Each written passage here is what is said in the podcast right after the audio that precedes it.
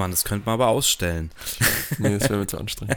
Herzlich willkommen zum Auencast, Folge 24. Durchbruch. Lush is in the house, Road is in the house und Haro in the house. Servus, ihr Freaks und Geeks. Habt ihr Bock auf Freaks? Moin, moin, was geht? Wir sind heute ein bisschen silly unterwegs. Nein, sind wir eigentlich gar nicht.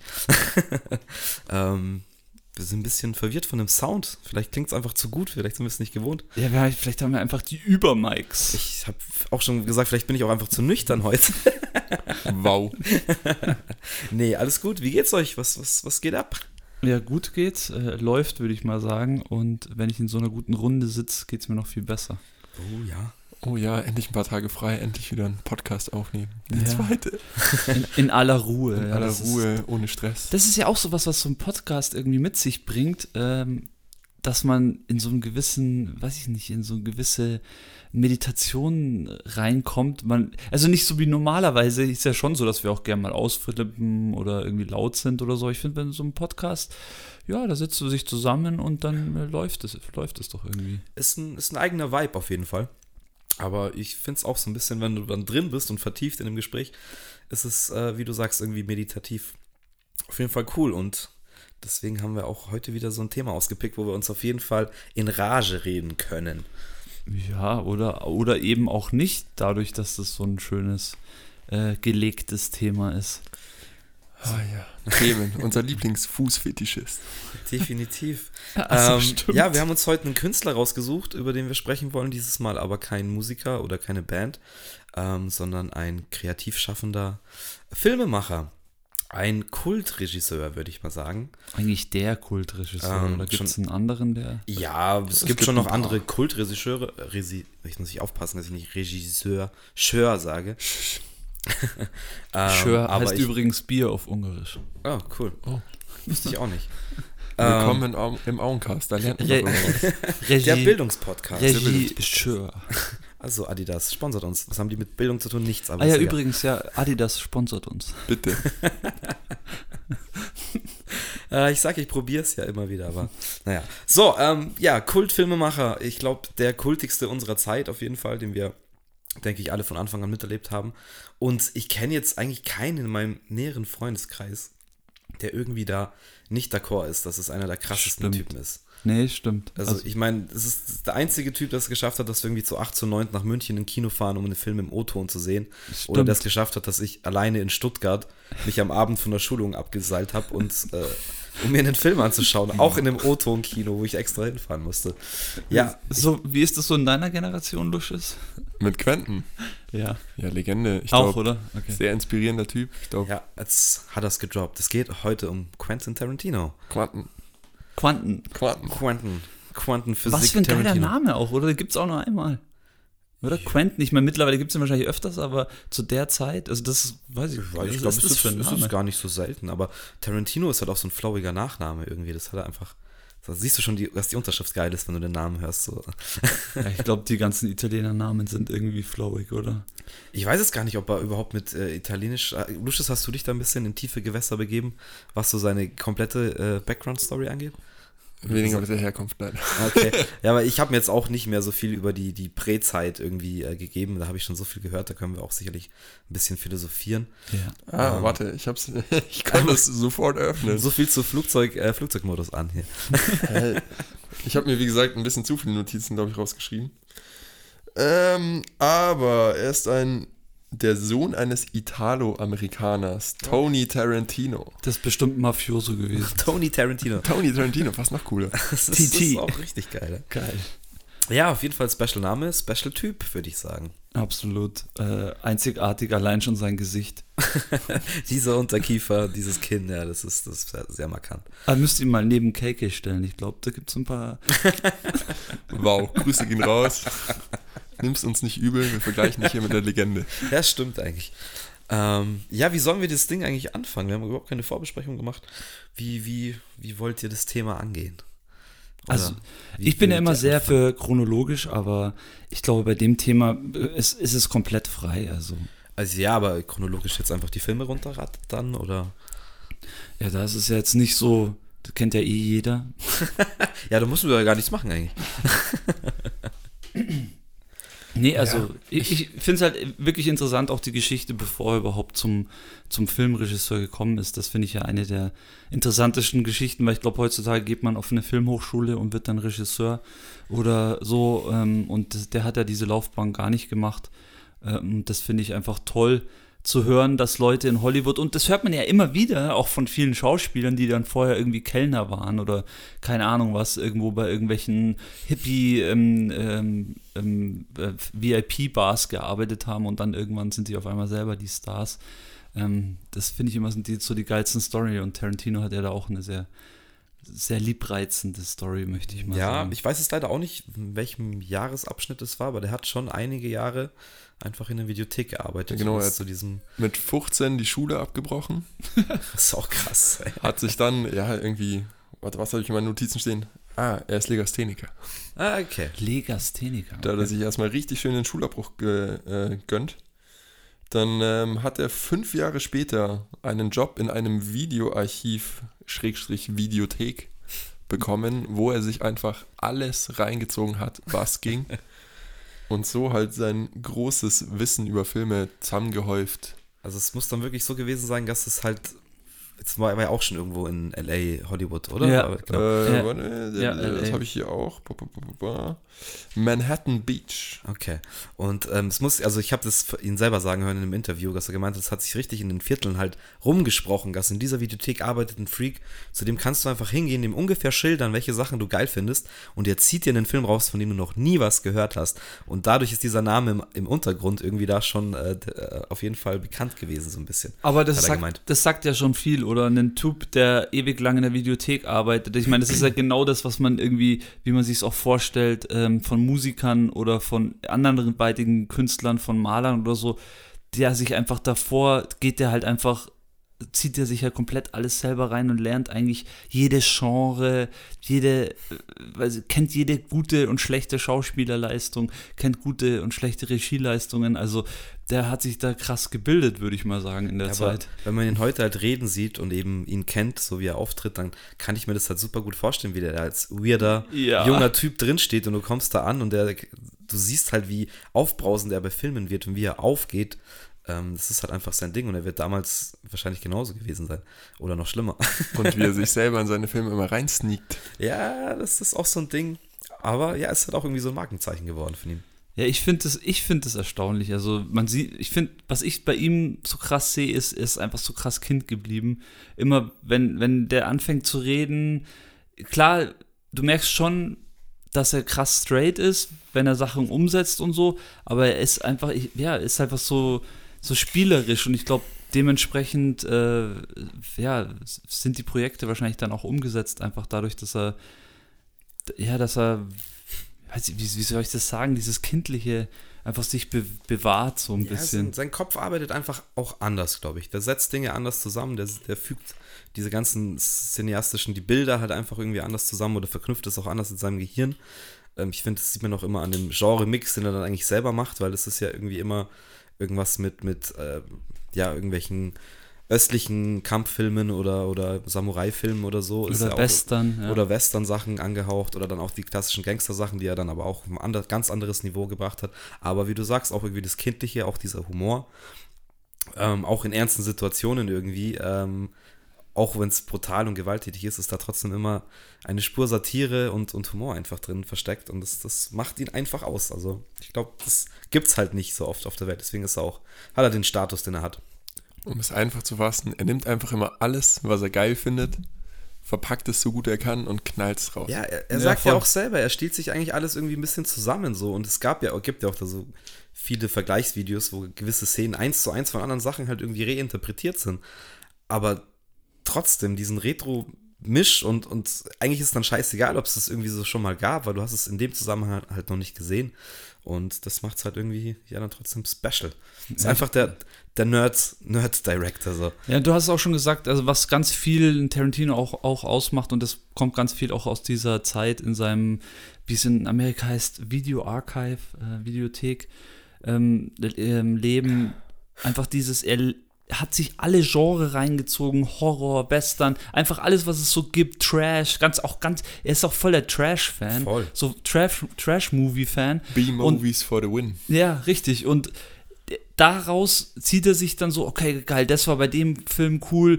Kann man nicht mal einen Western mit einem äh, äh, so einem fernöstlichen mixen oder keine Ahnung, okay, das hat er jetzt glaube ich noch nicht gemacht, aber aber so was ist ja okay, Kill Bill ist schon ein bisschen Kill Bill ist schon so eine Kombi Stimmt aus ganz, ganz viel. Definitiv, ja. Stimmt, ja. Und das, das kommt da 100 Pro daher und das ist, geht ja auch nur, wenn du dich wirklich mit diesen Genren oder überhaupt mit Filmen selber befasst. Also ich möchte schon auch sagen, dass ich in meinem Leben viel Filme geschaut habe und nach wie vor gerne Filme schaue. Das ist schon was, was mich begeistert. Aber ich denke, ähm, dass der das nochmal ganz anders, auch vor allem da schon ganz anders gesehen hat, weil er halt einfach wahrscheinlich so ein breites Spektrum hat und sich dann auch noch für so viel äh, interessiert. So. Voll. Ja, das kommt voll rüber. Ja, aber fangen wir am Anfang an, oder? Weil ich glaube, das, was ihn ausmacht oder am Anfang auch gerade er ähm, seine Filme getragen hat, sind halt definitiv seine Dialoge. Ähm, weil ich weiß, es gab jetzt vor dem ersten richtig bekannten großen Film, gab es ja noch ein Projekt, das er gestartet hat, das aber nie fertig geworden ist. Nee. Ähm, ich weiß jetzt leider nicht, wie der Film hieß. Der Der Film. der Lusch ist halt alles am ja, ich habe ein bisschen zu viel aufgeschrieben, glaube ich, fast schon. Das hat er mit zwei Kumpels geschrieben, und zwar Roger Avery und Jerry Martinez. Und da haben sie das Dreh, äh, Drehbücher geschrieben, und zwar einmal My Best Friend's Birthday. Ja, genau. Genau. Und äh, da war es aber so, dass äh, der Schnittraum irgendwie Ah, da hat's gebrannt. abgefackelt Genau, ist. genau, die haben Enfield von den Tapes dann verloren. Ja, die letzten zwei, also es waren drei Akte und die letzten zwei waren weg. Genau, so war halt auch quasi seine Visitenkarte, seine geplante, eigentlich nicht vollendet. Äh, aber meines Wissens nach hat er dann irgendwie irgendeinen Produzenten kennengelernt und ich weiß jetzt nicht wie, wie er dann auf das Reservoir Dogs Drehbuch gekommen ist oder wann er das tatsächlich geschrieben hat. Aber da um ein paar Ecken durch diesen Produzenten das dann in die Hände von Harvey Keitel gefallen ist. Soll ich kurz ergänzen, wie er ihn kennengelernt hat? Sehr gerne. Genau, er ist auf dem Sundance, äh, also in Sundance war er bei einem Regieworkshop von äh, Robert Redford und da hat er dann Terry Gilliam getroffen. Ah, okay, genau. Ist da so ein bisschen, habe ich das noch im Kopf. Alles schon mal gehört und gesehen. Aber Namen, hm. Ja, ich habe mir, wie gesagt, ich glaube, ich habe ein bisschen zu viel rausgeschrieben. Alles gut. Ja, ähm, was, ich glaube auch dieser Reservoir Dogs ist halt auch daraus begründet, ähm, weil die 80er Jahre waren ja sehr geprägt von dieser Zeit. Äh, ja, ähm, eigentlich Filme, die total politisch korrekt waren. Ähm, also in den 70er Jahren waren halt echt viele Filme, wo, wo Helden eine Rolle gespielt haben und diese Heldenepos und so kennt man auch diese ganzen 70er Jahre Western. Und in den 80er Jahren hat man wieder versucht, mehr politisch korrekte Filme zu machen, dann am Ende auch so oft Auflösungen zu haben. Ja, ähm, der ist zwar den ganzen Film über irgendwie, ähm, tut er so, als ob er der Bad Guy wäre und will irgendwie der Coole sein, aber am Ende löst sich's eh wieder auf und ist dann, ist dann wieder alles gut und es war alles gar nicht so schlimm und er ist, also so diese, ja, wie soll man sagen, so diese schönen Filme, so die wir auch vom deutschen Fernsehen kennen, so das wurden halt in Amerika oft Was? wurden halt in Amerika dann in den 80er Jahren viel so produziert und der Quentin hat sich halt voll danach gesehnt und deswegen, da sind wir auch wieder bei diesen B-Movie-Sachen. In den B-Movies gab es das natürlich auch in den 80er Jahren, so, keine Ahnung, irgendwie, was, was, was so Filme wie Rottweiler oder so, irgendwie so Hunde, so tötende Hunde, die rumlaufen oder keine Ahnung, solche Filme halt, die hat er dann halt dann gefeiert und er wollte halt, glaube ich, dann halt, ich glaube auch vor allem bei seinem ersten Werk, wollte halt wieder so ein bisschen, ja, dieses ehrliche, also dieses echte Filme rausbringen. Du meinst die Mach- dreckige Realität? Ja, ja, schon so. Das ist ja auch so ein bisschen so Quentin-Ding. Das finde ich auch so geil bei dem Film. Ich meine, sie hatten nicht unendlich viel Kohle und klar war jemand wie Harvey Keitel dabei und noch, ähm, ich glaube, der jüngere Bruder von Sean Penn, ich vergesse immer, wie der heißt. Äh, aber der spielt auch eine ganz markante Rolle von dem Sohn von dem Gangsterboss. Ähm, Chris Penn. Ja, danke. Natürlich heißt er auch Penn. Ähm, und es ist ja im Endeffekt eigentlich ein klassischer Heist-Movie. Du lernst erst die Verbrecher kennen, du lernst Ja. ein bisschen, wo die herkommen, du merkst, dass da einer halt dann da irgendwie eine, eine, eine Doppelrolle halt spielt, so. Aber du siehst halt nicht den Heist. Weil sie auch nicht genug Kohle hatten, um das zu inszenieren. Und dann hat er sich irgendwann dazu entschieden, okay, man sieht es einfach gar nicht, das ist nicht der Kern de- des Films. Man sieht einfach nur, okay, es gab einen Heist, es gab einen Überfall, man weiß nicht genau, was passiert ist, man weiß nur, okay, es ist verdammt fucking schief Es gegangen. ist hart Und es lebt einfach nur durch die Interaktion der Background-Stories von den ganzen Gangstern und dann, wie sie halt untereinander vor dem Heist und während dem äh, Heist und danach halt äh, interagieren so. Ja, voll. Und das ist eigentlich auch, Und- hat er auch gemeint, eigentlich geplant, könnte auch ein Theaterstück halt so sein, weil Genau. Klassisch, es sind ja fast keine Locations. Ich glaube, es ist ja wirklich nur diese, im Restaurant. das Restaurant am Anfang, die Lagerhalle, Ja, die Lagerhalle, genau. Ja, Lager halt ist dann Und das prägnanteste. genau, und vielleicht ein paar Szenen dann noch draußen. Also es ist eigentlich wie ein Theaterstück. Wenig Locations, kannst schnell eine Bühne wechseln, fertig. Definitiv. Das- Und daher halt auch wieder irgendwie, wie du gesagt hast, hat sich schon orientiert nach, nach den 70er, 80er Jahren so, aber hat dann 1992, ähm, ja, die Grenzen ein bisschen verschoben, was jetzt äh, so von Gangsterfilmen und diesen B-Trash-Movies, äh, was man halt rausholen kann. Und er hat da definitiv eine Tür aufgemacht, ähm, die ihm, ja, bis ganz an die Spitze gebracht hat. Ich finde es trotzdem sehr interessant, weil der Film, ich meine, was hatte der Film? Der Film lebt ja wirklich von dieser Endszene im Lagerhaus, die einfach so unglaublich brutal ist. Findest aber du? trotzdem. Ja, es ist der ja, ganze Spannungsaufbau. Ja, der eigentlich. Spannungsaufbau und dann halt natürlich die Dialoge, aber es muss ja, Ja, aber ist ja der schon Reveal so. am Schluss, ich meine, Harvey Keitel hält bis zum Schluss ähm, Tim Roth, oder heißt er, im Arm und glaubt halt nicht, dass, dass er halt äh, sie verraten hat und ganz am Schluss checkt er dann so, okay, doch, und das ist halt auch ein krasser Twist eigentlich für ihn, für den Charakter und wie gesagt, ich finde, es wird halt da mit wenig Mitteln viel Emotion und, und viel zur Schau gestellt ähm, und auch diese Lagerhalle-Szene, klar, mit, wo ihm das Ohr abschneidet, ist natürlich ist hart, aber mit dieser Musik, ich glaube, die Szene ist dann auch, auch einfach Legende, so wie, wie ähm, scheiße, wie heißt er denn jetzt? Michael, Madsen? nein. Äh, warte, irgendwo habe ich hier. Doch, Michael Madsen. Ach, fuck, echt, doch, krass, sorry. Ähm, ja, und auch den Tanzen, das ist ja auch improvisiert, weil er auch gemeint hat, Quentin hat gemeint, so mach jetzt einfach mal. Was, was, und hat halt angefangen zu tanzen und es ist halt einfach so legendary äh, und so dreckig äh, und dadurch, ja. Also ich glaube, sie wollten ihm auch tausendmal ausreden, die Szene nicht drin zu lassen, aber er hat es natürlich gemacht. Übrigens, äh, kleine Warnung. Äh, ich glaube, in diesem Podcast wird es zu Spoilern kommen. Ja, bei den älteren Filmen, Ja, ich wollte gerade sagen, wobei jeder, der den nicht gesehen hat, ist äh, irgendwo selber schuld. Ich finde, es ist jetzt aber bei Reservoir Dogs auch nicht so schlimm. Das ist ja jetzt nicht so ein richtiger Plot-Movie, wo man nur den Plot halt weißt, dass es dir kaputt macht, weil, wie gesagt, es ist der Weg da irgendwie hin und die Entwicklung der Charaktere. Und auch Tim Roth, der dann diese Story da so geil einübt, die er dann letztendlich irgendwann präsentiert, wo er irgendwie zwei von zwei Bullen auf dem Klo, was weiß ich was, und er hat krass dabei oder sowas. Ich weiß nicht mehr genau, was die Pointe ist. Ähm, und solche Sachen prägen dann irgendwie diesen Film und es ist dann wurscht, ob, das, ob du dann weißt, dass es am Schluss rauskommt, dass der halt verdeckter Ermittler ist oder nicht. Ähm, ist ja im Endeffekt auch von Anfang an Thema, dass er halt einer ist. So, du weißt von Anfang an, der schleust sich da halt ein. So. Ich Ja, habe da jetzt ziemlich nicht mehr ganz. Ich weiß jetzt auch nicht mehr die Reihenfolge genau, aber es wird auf jeden Fall schon mitten im Film thematisiert, weil die ganze Zeit eben er gezeigt wird, wie er diese Rolle spielt und mit seinem Kollegen dann quasi sich vorbereitet auf die Rolle und so weiter. Ich glaube, da gab es aber auch irgendeinen Hint mit den Namen. Irgendwas war da, so ein kleines Easter Egg. Also Mir der- fällt's der grad selber nicht Agent ist Mr. Orange auf jeden Fall. Das, das Das hatte irg irgendwas mit den Namen war, dass man da schon rausziehen hätte können und vom Verhalten mit dem im Restaurant, glaube ich, auch. Da war, glaube ich, irgendwas wegen dem Trinkgeld oder wegen ja, dem schon, da siehst du, wer, wer welchen Charakter hat. Ja, genau. Weil Steve Buscemi spielt übrigens auch fantastisch. Ähm, der ist dann knau knausig mit dem Trinkgeld. Ja, auch diese ganze ungefähr 10 oder 15 Minuten lange Szene, wo sie sich dann im Endeffekt darüber unterhalten, warum man jetzt Trinkgeld gibt oder nicht. Und du Ja, aber bleibst das- da aber trotzdem einfach hängen. So, Ja, aber das ist ja das, was es, was es ausmacht, und das, was ich eigentlich auch Genau, das ansprechen wollte, was dann im Endeffekt so einen Film, okay, wo jetzt Quentin das erste Mal Regie geführt hat, ausmacht, ist einfach diese Charakter auf der Aufbau eines Charakters. So das Kennenlernen dieser Person und im Endeffekt muss in dieser Szene gar nicht viel passieren, weil dieser Dialog allein ist die Szene. Also nicht Ja. so, Ja, und du erfährst trotzdem eigentlich relativ wenig. Du hörst nur, was die Person sagt und kannst sehr viel reininterpretieren.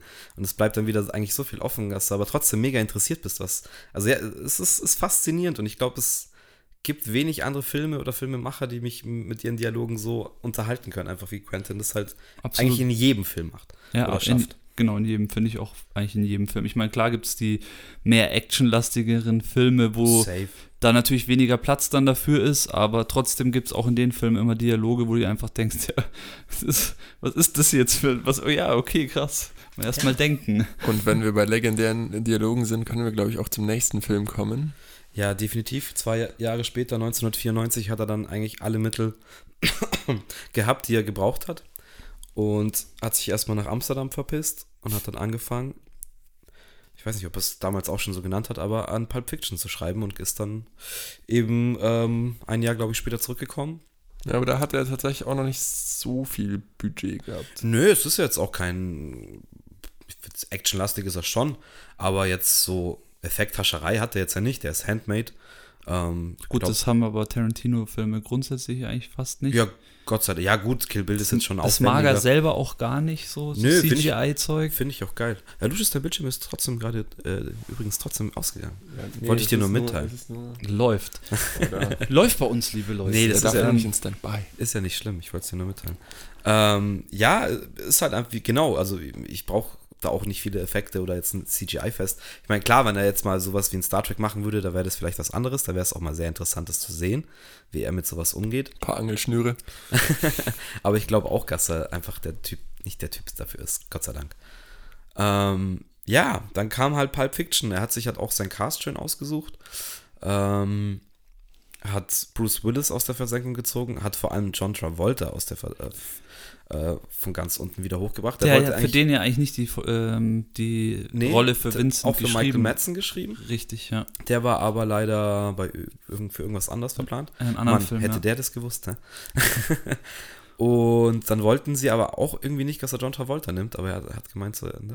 das war Ja, halt wieder typisch das- Quentin. Er hat es halt durchgeboxt und hat es gemacht und spätestens bei der Tanzszene weiß man auch, äh, warum es eine gute Entscheidung war. Das ist diese Harvey Weinstein-Story, der ja der Produzent war, Mhm. der jetzt letztens diese ganzen, wo die ganzen äh, Belästigungs-, Frauenbelästigungsgeschichten Vielleicht hat es der ein oder andere, Von dem die ein oder andere mitbekommen.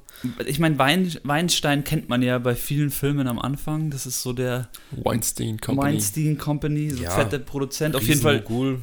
der hat den ersten in Reservoir Dogs produziert und dann auch den zweiten irgendwie dann finanziert mit. Und ja, äh, eigentlich was, wollte. Was, was, Reservoir Dogs? Ich glaube, er meint Pulp Fiction. Den, den Pulp Fiction hat er dann auch mitproduziert, genau. Achso, den, okay. Und ähm, den zweiten Reservoir Dogs. ähm, genau, und der, sie wollten. verpasst. Wo? Genau, und sie wollten eigentlich Tarantino nicht haben. Also der Weinstein wollte eigentlich den Travolta nicht haben und dann hat halt der Tarantino ihm ein Messer auf die Brust gesetzt und hat gesagt, ja, schau dir doch mal vom ähm, Travo- Travolta vor zehn Jahren den Blow-Up an. Das war ein Thriller, glaube ich, Blow-Up hieß der. Ähm, und wenn dir da der Tarantino die, die Performance vom, äh, vom Travolta, sorry, vom John Travolta nicht gefällt, dann, äh, ja gut, dann, äh, dann bin ich mit dir d'accord und dann hat sich der den anscheinend angeschaut und dann durfte er ihn anscheinend doch nehmen. Den Tra Travolta. Das war dann, glaube ich, dann gut, Gott sei Dank. Ja, war auf jeden Fall eine gute Entscheidung. Ähm, ja, ich finde bei Pulp Fiction halt auch krass, da geht's halt, gut, das war bei Reservoir Dogs auch so ein bisschen die verschobene Erzählweise, aber da diese Kapitelführung halt und halt nicht in der chronologischen Reihenfolge das eben zu erzählen, sondern daraus irgendwie einen ganz eigenen Vibe zu kreieren, den man bis dahin, glaube ich, so auch nicht, nicht gespürt hatte. Und ich finde halt die einzelnen Stories, die, weil wenn man so drüber, oder weiß nicht, es ist, es passiert gar nicht so viel, aber es passiert doch mega viel. Ja, So, und stimmt. es gibt da so ein paar prägnante Szenen und ich finde, das fängt dann eben äh, an mit Mia Wallace und eben Vincent Vega, John Travolta. Dann die ganze Bruce Willis-Geschichte am Schluss, die sich dann am Schluss eigentlich entfaltet. Und Das über die Straße gehen. Genau, genau, das über die Straße, wo sie sich dann zufällig einfach sehen, wie John Travolta, Spoiler, dann einfach, wenn er nach dem Kacken aus der Wohnung von Bruce Willis da kommt, äh, einfach niedergeschossen wird. Wo du auch denkst, what the fuck? Ja, spielt aber keine ich glaube, Rolle. Er kommt, er kommt nicht mal raus, oder? ich, Ich glaube, er hockt noch auf der Toilette und die Tür geht auf. Das kann sein, ja. Ähm, ist dann aber scheißegal, weil die Abschlussszene, da ist halt dann wieder ein Teil davon und da lebt er noch. Und es ist auch perfekt so gemacht. Und, ah, fuck, ich wollte da eigentlich noch andere Szenen. Die habe ich jetzt, äh, jetzt, es entfällt mir. Ähm, Die Tanzszene. anschauen. Ja, die Tanze, gut, die habe ich jetzt gerade schon erwähnt. Klar, auch einfach legendär. Die ganze Mia Wallace-Nummer ist halt eigentlich auch. Ich meine, es wird ja aufgebaut im Endeffekt wie, ähm, wie heißt Samuel L. Jacksons Charakter, vergesse ich, Jules. Jules. Jules und Vincent eben, das wird ja die ganze Zeit aufgebaut. Die Fahrt dahin zu diesem Apartment, da sprechen sie schon drüber. Legendäre Das- Autofahrt. Genau, dass er halt dann mit, mit der Chef, mit der Mia Wallace halt zum Essen gehen muss. Und es wird ja alles schon, ja, bleib locker, nur was trinken, wieder abhauen und bla bla bla, alles cool. Und im Endeffekt eskaliert es halt komplett so. Und ja, wer könnte das äh, schöner darstellen und schöner erzählen als Tarantino? Ja, und vor allem auch die Schauspieler, also das ist ja auch was, die Schauspieler so instruieren, dass sie so spielen, also alle, alle, die du jetzt aufgezählt haben, es ist ja von allen eine Meisterleistung. Honey muss man Bunny am Anfang, ich meine, die überfallen das Restaurant, das wird ja dann am Ende auch wieder mega wichtig. Das ist ja alles so, so strenge, man checkt so beim ersten Mal sehen nicht, aber wenn du das mal dann gerafft hast, das Mr. Wolf, Harvey Keitel ist natürlich auch wieder großartig, wenn sie dann den Jungen im Auto, wenn John Travolta im aus Versehen in den Kopf schießt. Ja, da kam halt ein Huckel und Passiert. Es ist immer noch die Szene, wo ich mir gleich am meisten den Arsch ablache. Da, da haben wir es wieder. Aber Es da fängt es ja auch mit dem Gespräch an erstmal, mit diesem, wo sie die ganze Zeit über diesen Burger diskutieren. Ja, richtig. Mit den äh, Der Double Quarter Cheese. Pounder. Ja, aber das ist ja, am, das ist ja am. Anfang, das ist ja Genau. die Auftaktszene. Also quasi nach, nach der Honey Bunny Eröffnungssequenz. Naja, egal, ich muss mich auch mal wieder anschauen, ich habe mal wieder Bock, merke ich gerade. Voll. Ähm, und vollkommen zu Recht hat Quentin dafür seinen ersten Oscar als, also für das Drehbuch, für sein Drehbuch äh, bekommen. Ähm, Und für diesen Preis soll er auch noch öfters nominiert äh, werden. Hat ihn leider nur noch einmal gekriegt. Aber ganz ehrlich, also nach dieser Leistung, mit, wie er diesen Film umgesetzt hat, Ja, Also- zu der Zeit vor allem, schau ihn dir an, das ist von 1994, das ist einfach zeitlos, ja. Ich meine, der Film könnte auch, weiß ich nicht, irgendwann aus den 80ern sein, so vom, vom Look und vom Feel, sag, Ja. ich, sag ich jetzt mal. ja, der könnte Ähm, auch jetzt rauskommen. Genau, könnte geil. aber genauso auch jetzt rauskommen. Du würdest sagen, geile Retro-Nummer irgendwie so. Und Ja. ich glaube, das Zeitlose und diese Charaktere, die er da schaffen hat, die Bilder, die da auch wieder sind. Ich meine, es gibt Postkarten mit, mit John Travolta und Samuel. Jackson drauf, mit gezogenen Waffen und solche Sachen. Oder auch Der Geldbeutel. der Geldbeutel. Bad Motherfucker. Ähm, das, das Filmplakat mit, mit ähm, Scheiße, wer ist denn jetzt wieder? Uma Thurman. Uma Dankeschön, um Gottes Willen. Äh, auch einfach legendär, der Soundtrack, da sind wir, das ist auch ein Thema, das wir jetzt noch nicht angesprochen haben. Oh, stimmt. Ähm, da macht sich Quentin ja auch Stunden über Stunden Arbeit und äh, hat auch eine riesen Plattensammlung und sucht dann die richtigen Tracks raus. Und das, das schafft so, wie es halt ist, nur er. Das ist Und- irgendwie so retro und ja, keine Ahnung. bedarf, bedarf auch äh, viel Nacharbeit. Das, das ist, glaube ich, unterschätzt man immer. Also Quentin hat mal gesagt, dass er im Schnitt dann vor allem dann danach ist er schon oft so, dass er einfach dann auch Zeit braucht. Also dann einfach der dann acht, nach acht Stunden einfach aufhören muss, dann drüber pennen muss Ja, und am nächsten Ich Tag glaube, ganz- hat er nicht auch eine Dame gehabt, mit dem er ab einem gewissen Zeitpunkt alle Genau. Filme gemacht hat, bis sie dann leider verstorben ist vor ein paar Jahren. Ich glaube, äh, Once Upon a Time war jetzt der erste ohne, ohne die, glaube ich, wenn ich das. Die Cutterin. Ja. Ja. Ich Ähm, weiß den Namen aber gerade leider auch nicht. Und ich glaube, das macht halt auch mega viel aus. Ja, dass alles. Dass so einer wie er jemanden halt so wie sie gefunden hat, ähm, äh, weil im Schnitt, ja, da steht und fällt der Film halt. Das Ja, weil es kommt ja auch viel dann drauf an, du drehst ja nicht nur einen Take von der Szene, sondern meistens hast du irgendwie 10 oder 15 oder so Ja, Takes glaub, oder Quentin so. ist auch ein bisschen anders. Nee, auf jeden Fall hast du ein paar Takes und ähm, klar, es ist klar kannst du dann das erste, was dir ins Auge sticht, immer gleich nehmen, aber wenn du halt nochmal drüber pennst und nochmal überlegst, ah ja, das hatte ich ja auch noch und da reagiert der so und so. Es ist einfach, es lebt viel beim Film einfach auch ähm, über Zeit und vor allem, wenn es hauptsächlich um hau- schauspielerische Leistung geht, ähm, geht es halt noch viel mehr um diese einzelnen Takes und Szenen und wie ist der Gesichtsausdruck da und was ist da. Also ich glaube, da ist er schon ein Meister, dann auch das Richtige rauszuziehen und ja, das ist, Definitiv. Er ist einfach ein krasser Film. ja, das ist, Lucius, wann hast du denn das erste Mal gesehen? Boah, ich könnte Pulp es, Fiction. Ja. könnte es selber auch gar Boah, nicht ich- sagen. War das einer, den du nachgeholt hast? Oder? Natürlich habe ich ihn nachgeholt. Ja, nein, nein, aber ich meine, so hast du dann erstmal so, keine Ahnung, ich meine, bei, bei Django oder, oder Reservoir Dogs, da warst du ja Nee. eigentlich schon im fähigen Alter, was, was damit anzufangen vielleicht. Aber Pulp Fiction wahrscheinlich nicht. Deswegen hast du erst ein paar neuere Filme gesehen und ihn dann gesehen, oder? Überleg gerade, nee, ich glaube gar nicht. Ich glaube, obwohl, obwohl, ich glaube tatsächlich, mein erster Tarantino, den ich wirklich bewusst gesehen habe, war Inglourious Bastard. Und dann habe ich halt angefangen, mich damit zu beschäftigen. Und Ja, genau, ich glaube aber auch tatsächlich, dass, jetzt abgesehen vom äh, Once Upon a Time in Hollywood, dass Reservoir Dogs so dann so gesehen der letzte fast war, den ich gesehen habe, weil den habe ich irgendwie ewig nicht angeguckt. Ich kann dir jetzt nicht genau sagen, wieso. Ja, weil man den halt auch nicht auf dem. Schirm, den hast du nicht so auf dem Schirm. Der hat nicht so diesen medialen Hype oder überhaupt den Hype, wie Ja. jetzt so im Film wie Pulp. Ich meine, Jackie Brown zum Beispiel ist der, nächste, der das nächste, jetzt ist Nee. auch so ein Film. Komm nicht als nächstes. Achso, Entschuldigung. Ja, doch, Jackie Brown ist schon sein nächster Film. Aber er hat 1995 und den Film möchte ich nicht verleugnen, weil er ist einfach geil. Äh, teilweise Regie geführt für Four Rooms, ja, ähm, wo auch Tim Roth wieder mitspielt, der ein Hotelportier spielt und in vier verschiedenen Zimmern da irgendwie mit den Gästen interagiert. Die Gäste sind im letzten Zimmer auch wieder mal Bruce Willis. Äh, dann ist in einem Zimmer ähm, Madonna als Hexe, auch super geil. Äh, und dann ist noch ein Zimmer mit der spanischen Familie mit Antonio Banderas. Antonio. Ähm, und das ist auch einfach ein skurriler, weirder Film, den ich aber wirklich jedem empfehlen kann. Man merkt ein bisschen in den Momenten, wo Quentin da am Bruder war, Gasser am Bruder ist. Ich weiß leider, wer hat den, kannst du kurz mal nachschauen, wer den gema eigentlich gemacht hat? Äh, genau, äh, er hat Teile vom Drehbuch halt mitgeschrieben. Genau. Ich möchte danach noch einen weiteren Film zu der Zeit, also aus der Zeit, äh, ja, da gibt es noch einen. anfügen. Ähm, Robert Rodriguez. Ah, war es doch der Robert. Ja, die zwei sind ja auch richtig gute Freunde bis heute.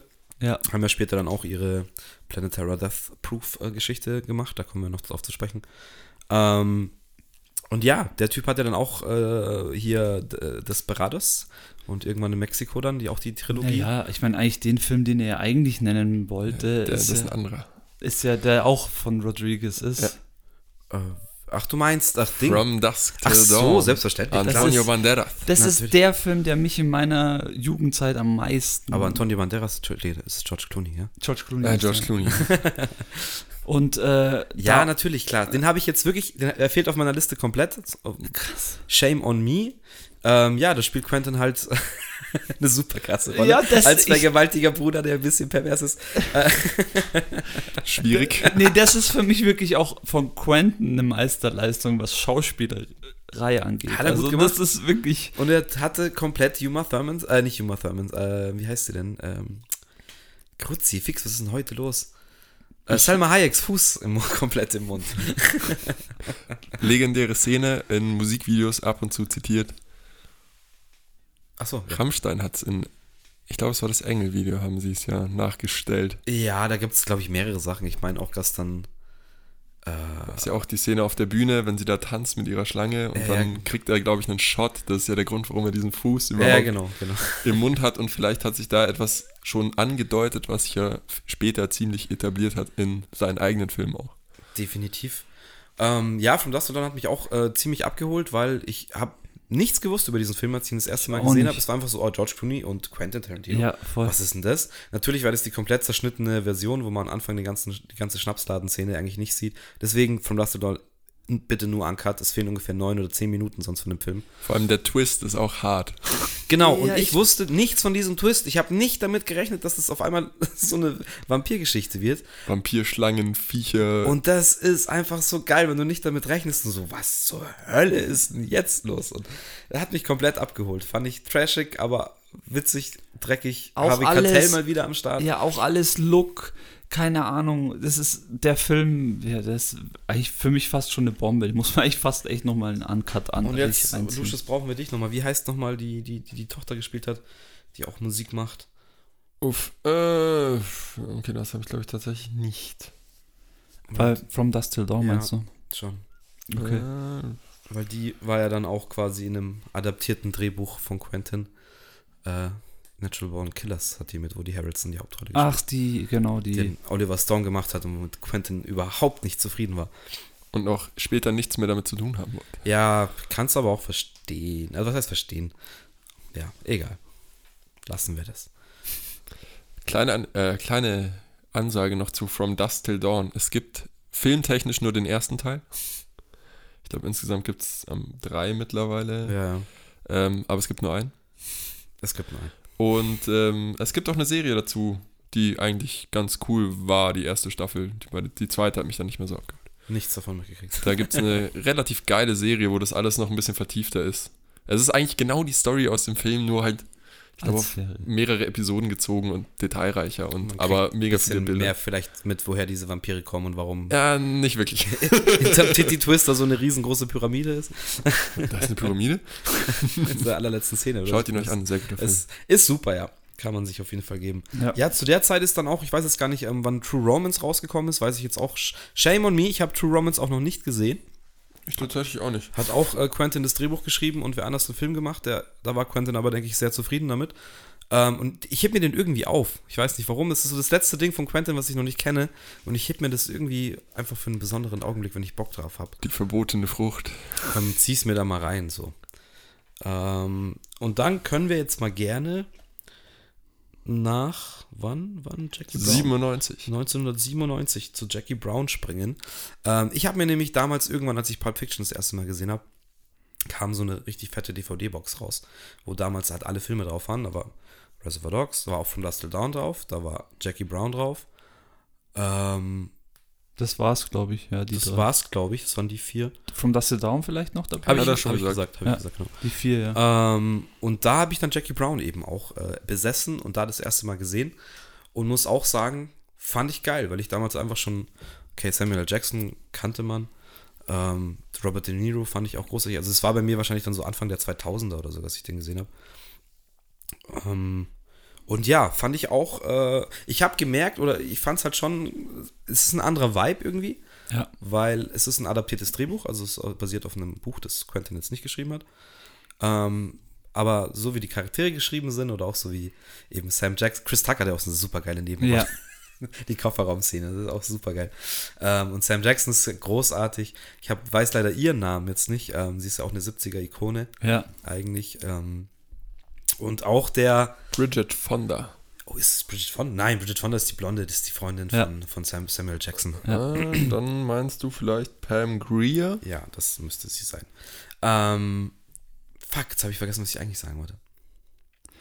Ja, einfach sch äh, schöne Szenen. Äh, Tris Tucker hast du gerade gesagt. Nee, ich bin egal. Es wird mir schon gleich wieder einfallen. Ich muss da aber ganz ehrlich was sagen und ich glaube, ähm, Jackie Brown ist weiß tatsächlich der Tarantino-Film, wo ich mich an am wenigsten Szenen erinnern kann.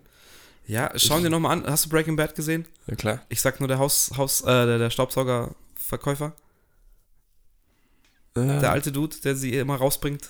ja, stimmt, in dem, in dem das Laden. ist ja, ja. der Hauptdarsteller eben auch Genau. in, in ähm, vom äh, Jackie Brown. Ich weiß auch seinen Namen leider nicht. Auch ein ganz bekanntes Gesicht. Äh, warte, ich habe die ganzen Namen immer dabei stehen. ähm, Also bei mir war es auch so, dass ich Jackie Brown habe ich nicht 97 gesehen, sondern ich habe ihn mir dann halt reingezogen irgendwann. Aber seitdem bestimmt auch drei, vier Mal gesehen und umso, es ist so oft bei diesen Tarantino-Filmen, umso öfters du dir die reinziehst, umso tiefer gehen sie irgendwie. Ja. Das ist, Also- du kannst dir den nicht satt sehen. Bei mir war es, muss der Zeitraum halt irgendwie kurz bevor Kill Bill rauskam, weil da hatte ich dann die, da hatte ich Pulp Fiction und, und Jackie Brown und Reservoir Dogs hatte ich schon gesehen und From Dust Till Dawn. Und ich wusste halt, jetzt kommt dann Kill Bill raus und da habe ich mir dann auch davor extra noch irgendwie alles reingezogen.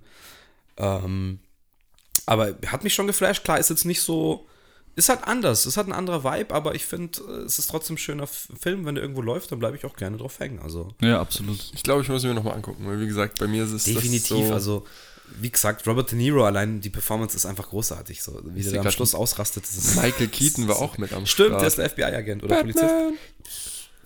Zu der Zeit noch mit Batman äh, zu assoziieren, ja. Genau, dafür hat er auch was gewonnen.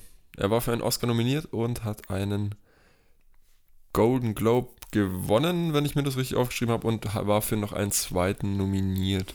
Möglich. Möglich. Ja, sehr schöner Film, kann man nur empfehlen, wie eigentlich jeden Genau, Tarantino. ist auch Soundtrack großartig. Charaktere großartig. Es ist, es ist eigentlich super. geht in eine gute Reihe. So, ich finde die ersten drei Filme von ihm, die kann man sich auch eigentlich so in einem so ein bisschen durchschauen, weil die auch Ja, die sind noch so im selben Stil. ja, auch so im Look in diesem Film, äh, in diesem Filmlook der 90er Jahre so ein bisschen irgendwie. Ja. Und dann Kill Bill ist schon wirklich genau wie es eigentlich mit der Musik auch war. Okay, Next Century äh, ist schon ein bisschen auch neue Kameratechnik wahrscheinlich mit Definitiv, wobei er immer ein Analogtyp ist. Also der, der hat ja. Aber wie weißt du, ich meine auch von der von der Qualität der Bilder ja, her. klar, da hat sich auf jeden Fall was, was verändert. das Und merkst Budgets natürlich auch. du. Ja, und Budgets haben sich massiv verändert. sehr wichtig, ja. Ähm, und Kill Bill, ich weiß nicht, ich habe das im Kopf, das war damals halt meine komplette MTV-Zeit, äh, TRL, äh, MTV Home, was weiß ich was. Und für mich war das einfach der mega Hype. Also überall hast du irgendwie mitgekriegt, dass, dass es gab überall diese scheiß gelben Trainingsanzüge und die und die ähm, Fuck you, Schuhe. die Asics äh, Fuck You Schuhe, genau. Ähm, und irgendwie, ja, ich war halt damals, glaube ich, 17. Ich konnte halt nicht ins Kino. Das hat mich so krass gelangweilt, weil ich halt wusste, okay, ich werde jetzt einfach was, was mega krasses verpassen. Ähm, und war dann auch ja relativ schnell bekannt, dass innerhalb von einem halben Jahr, weil er ja nicht einen Film machen konnte, weil es dann zu lang war. Das hat ihm dann auch wohl äh, Harvey Weinstein eingeredet, ähm, das zu teilen. Äh, und es hat mich halt mega abgefuckt. So. Und ich musste dann mal echt warten, bis der dann auf, auf ja, bis ich alt genug war und dann konnte, konnte ich mir halt kaufen. Das, die DVD-Box, glaube ich, habe ich immer noch oben mit beiden Teilen. Habe ich mir damals auch gegönnt. Und ich muss schon sagen, also für mich ist es eigentlich ein zusammenhängendes, es sind ja zwei Teile, Ja. wie gesagt, innerhalb von sechs Monaten rausgekommen, aber es ist als Ganzes zu betrachten, ähm, von der Story her. Und es hat mich weggefickt. Ich muss sagen, wie es ist. Also da ist er komplett ausgerastet. Natürlich hat er jetzt mal ein bisschen auf seine ganzen asiatischen Sachen, die er halt feiert, äh, zurückgegriffen. Natürlich sich einen super geilen Cast zusammengestellt wieder. Mit krassen Leuten, äh, wie Lucy Liu, die das auch, finde ich, super krass macht. Uma Thurman sowieso. Ähm, und dieser Endfight am Schluss zum Beispiel, ist ja, also alle Fights, alles. auch diese ganze Anime-Geschichte dann von, von Lucy Liu finde ich super stark. Ähm, wie das dann auf einmal switcht und einfach, ja, so ein kurzer Anime, äh, Kurzgeschichte halt wird so. Ja, vor allem der, der Herr, den, der den Bild spielt, gab es doch dann in den 70er, was war das, An- Anfang 80er Jahre gab es doch mit dem diese Kung-Fu-Serie. Ähm, weiß nicht, ob ihr die mitgekriegt habt. Äh, Wie, hieß die nicht. nicht auch Kung Fu? Und die war halt in Amerika, lief die, ist die so krass durch die Decke gegangen. Ich, fällt der Name nicht mehr von dem Schauspieler ein. Auf jeden Fall ähm, ist es halt so eine Serie, die über einen Mönch, äh, über einen Buddha-Mönch geht, einen Shaolin-Mönch, der äh, im Endeffekt im, im Westen lebt, im Western lebt, sozusagen in Amerika und ähm, ja, so nach, aber nach, nach diesem äh, Shaolin-Leben und das sind halt immer so, wie soll man sagen, so Lebensweisheiten. Die, an jeder Serie am Ende kommt dann so eine Lebensweisheit rein und äh, gibt dann so eine Lebensweisheit mit und das ist halt nach wie vor noch eine der Top-Serien einfach und jeder feiert das einfach voll. Und den hat er halt da als, als den als den bösen Wicht so rein. Ja, der den kompletten ersten Teil ja auch gar nicht entlarvt wird so. Nee. Ja auch Stimmt, der kommt gar nicht vor, gell? Der kommt im ersten Teil überhaupt nicht vor. Du hörst Wie nur heißt seine der denn? Stimme. Der Schauspieler. Ja, ich fällt gerade nicht ein. Äh, Moment. Ganz wichtiger amerikanischer Schauspieler eigentlich. Der ist ganz weit oben. Nicht Chevy Chase. Nein, nicht Chevy Chase. Genau. Chevy Chase lebt ja auch noch. David Carradine. Jawohl, richtig. Caroline. Ja, Mann. Ähm, ja, man hört nur seine Stimme. Ganz am Schluss, äh, wer die verstümmelte Assistentin von Lucy Lou dann befragt. Glaube ich, sieht man noch seinen Arm. Aber das war's. Ja, auch diese ganze Rachegeschichte. Ich meine, damit kriegt man mich immer so mit asiatischen Kampftechniken und, und äh, ja, Katanas und so, weiß ich nicht. Da bin ich einfach ein bisschen affin. Und wenn es halt von Quentin Tarantino kommt, äh, dann muss man sagen, okay, der Dude hat wahrscheinlich alle Samurai-Filme gesehen, die es auf dieser Welt gibt oder die man sehen muss. Ähm, und genauso fühlt sich das halt an. Es ist halt einfach mega strange, das alles kombiniert zu sehen, aber Hat sich- komplette Koma-Story und, und ich gehe jetzt auf den Rachefeldzug und ich knüpfe die einzeln vor und ist auch wieder komplett nicht chronologisch in der richtigen Reihenfolge zu erzählen. Stimmt, ja. Kommt auch wieder dazu. Einfach geil. Also Hat, super. Ich glaube, auch eine der Szenen, die am meisten im Kopf bleibt, ist ja die, ich habe mal gehört, es gibt eine Fassung, wo es nicht so ist, ähm, wo auf einmal alles einfach schwarz-weiß wird. Ja, Was den Legenden zufolge ja der, also darauf beruht, dass die Szene mit den, dem Blut in Rot und den Farben zu krass war und die Lösung einfach war, okay, dann mach ich schwarz-weiß. Ich weiß nicht, ob das stimmt. ich habe das auch Lage gehört. mich nicht drauf fest. Ähm, das ist dann aber vielleicht, ja, so quasi eine, eine Selbst, ähm, Zensur. Zensur. so ein bisschen, weil es wohl in manchen Ländern sonst echt Ärger gegeben hätte. Von, von Also dem Blut. Irgendwie sowas habe ich auch, ich weiß nicht, ob es stimmt, ich habe es noch nie von ihm jetzt selber gehört, aber ich habe auch sowas gestern gemeint haben, okay, ab jetzt einfach Cut schwarz-weiß. Aber da gibt es auch den geilen Cut, da macht sie doch irgendeinen so Move, dass es dann schwarz-weiß ist, oder? Ja, also ich weiß nicht mehr, ob es ein Augen, irgendwie ein Ja, die, Augenzwinkern die reißt meines Auge aus, glaube ich, und dann ist Genau, schwarz-weiß. sie Ja, reißt ihm das Auge aus und dann siehst du ihn also noch ohne Auge. definitiv wird er bewusst gemacht so. Ähm, ist auch okay. Ich meine, hätte mich jetzt auch nicht gestört, wenn, ich meine, das ist, danach siehst du ja eh wieder alles rot lackiert im Endeffekt. Ähm, das finde ich aber, das ist auch das Krasse bei Quentin gar nicht schlimm, weil ich meine, klar, wenn dir jetzt jemand einen Arm abhackt, äh, mit einem Katana-Schwert, es wird vermutlich sehr stark bluten. Klar, wird es nicht fontänenartig rausspritzen, äh, wie es in Kill Bill teilweise der Fall ist, aber diese Überspitzung, finde ich, entschärft es eigentlich wieder, weil diese Menge und wie es da rausläuft, ist so Das lächerlich. nimmt ihm halt die genau. Realität. Es nimmt, es, es wird halt irgendwie wie so ein Computerspiel oder, oder wie so ein, wie so ein Anime-Film halt im Ja. Endeffekt.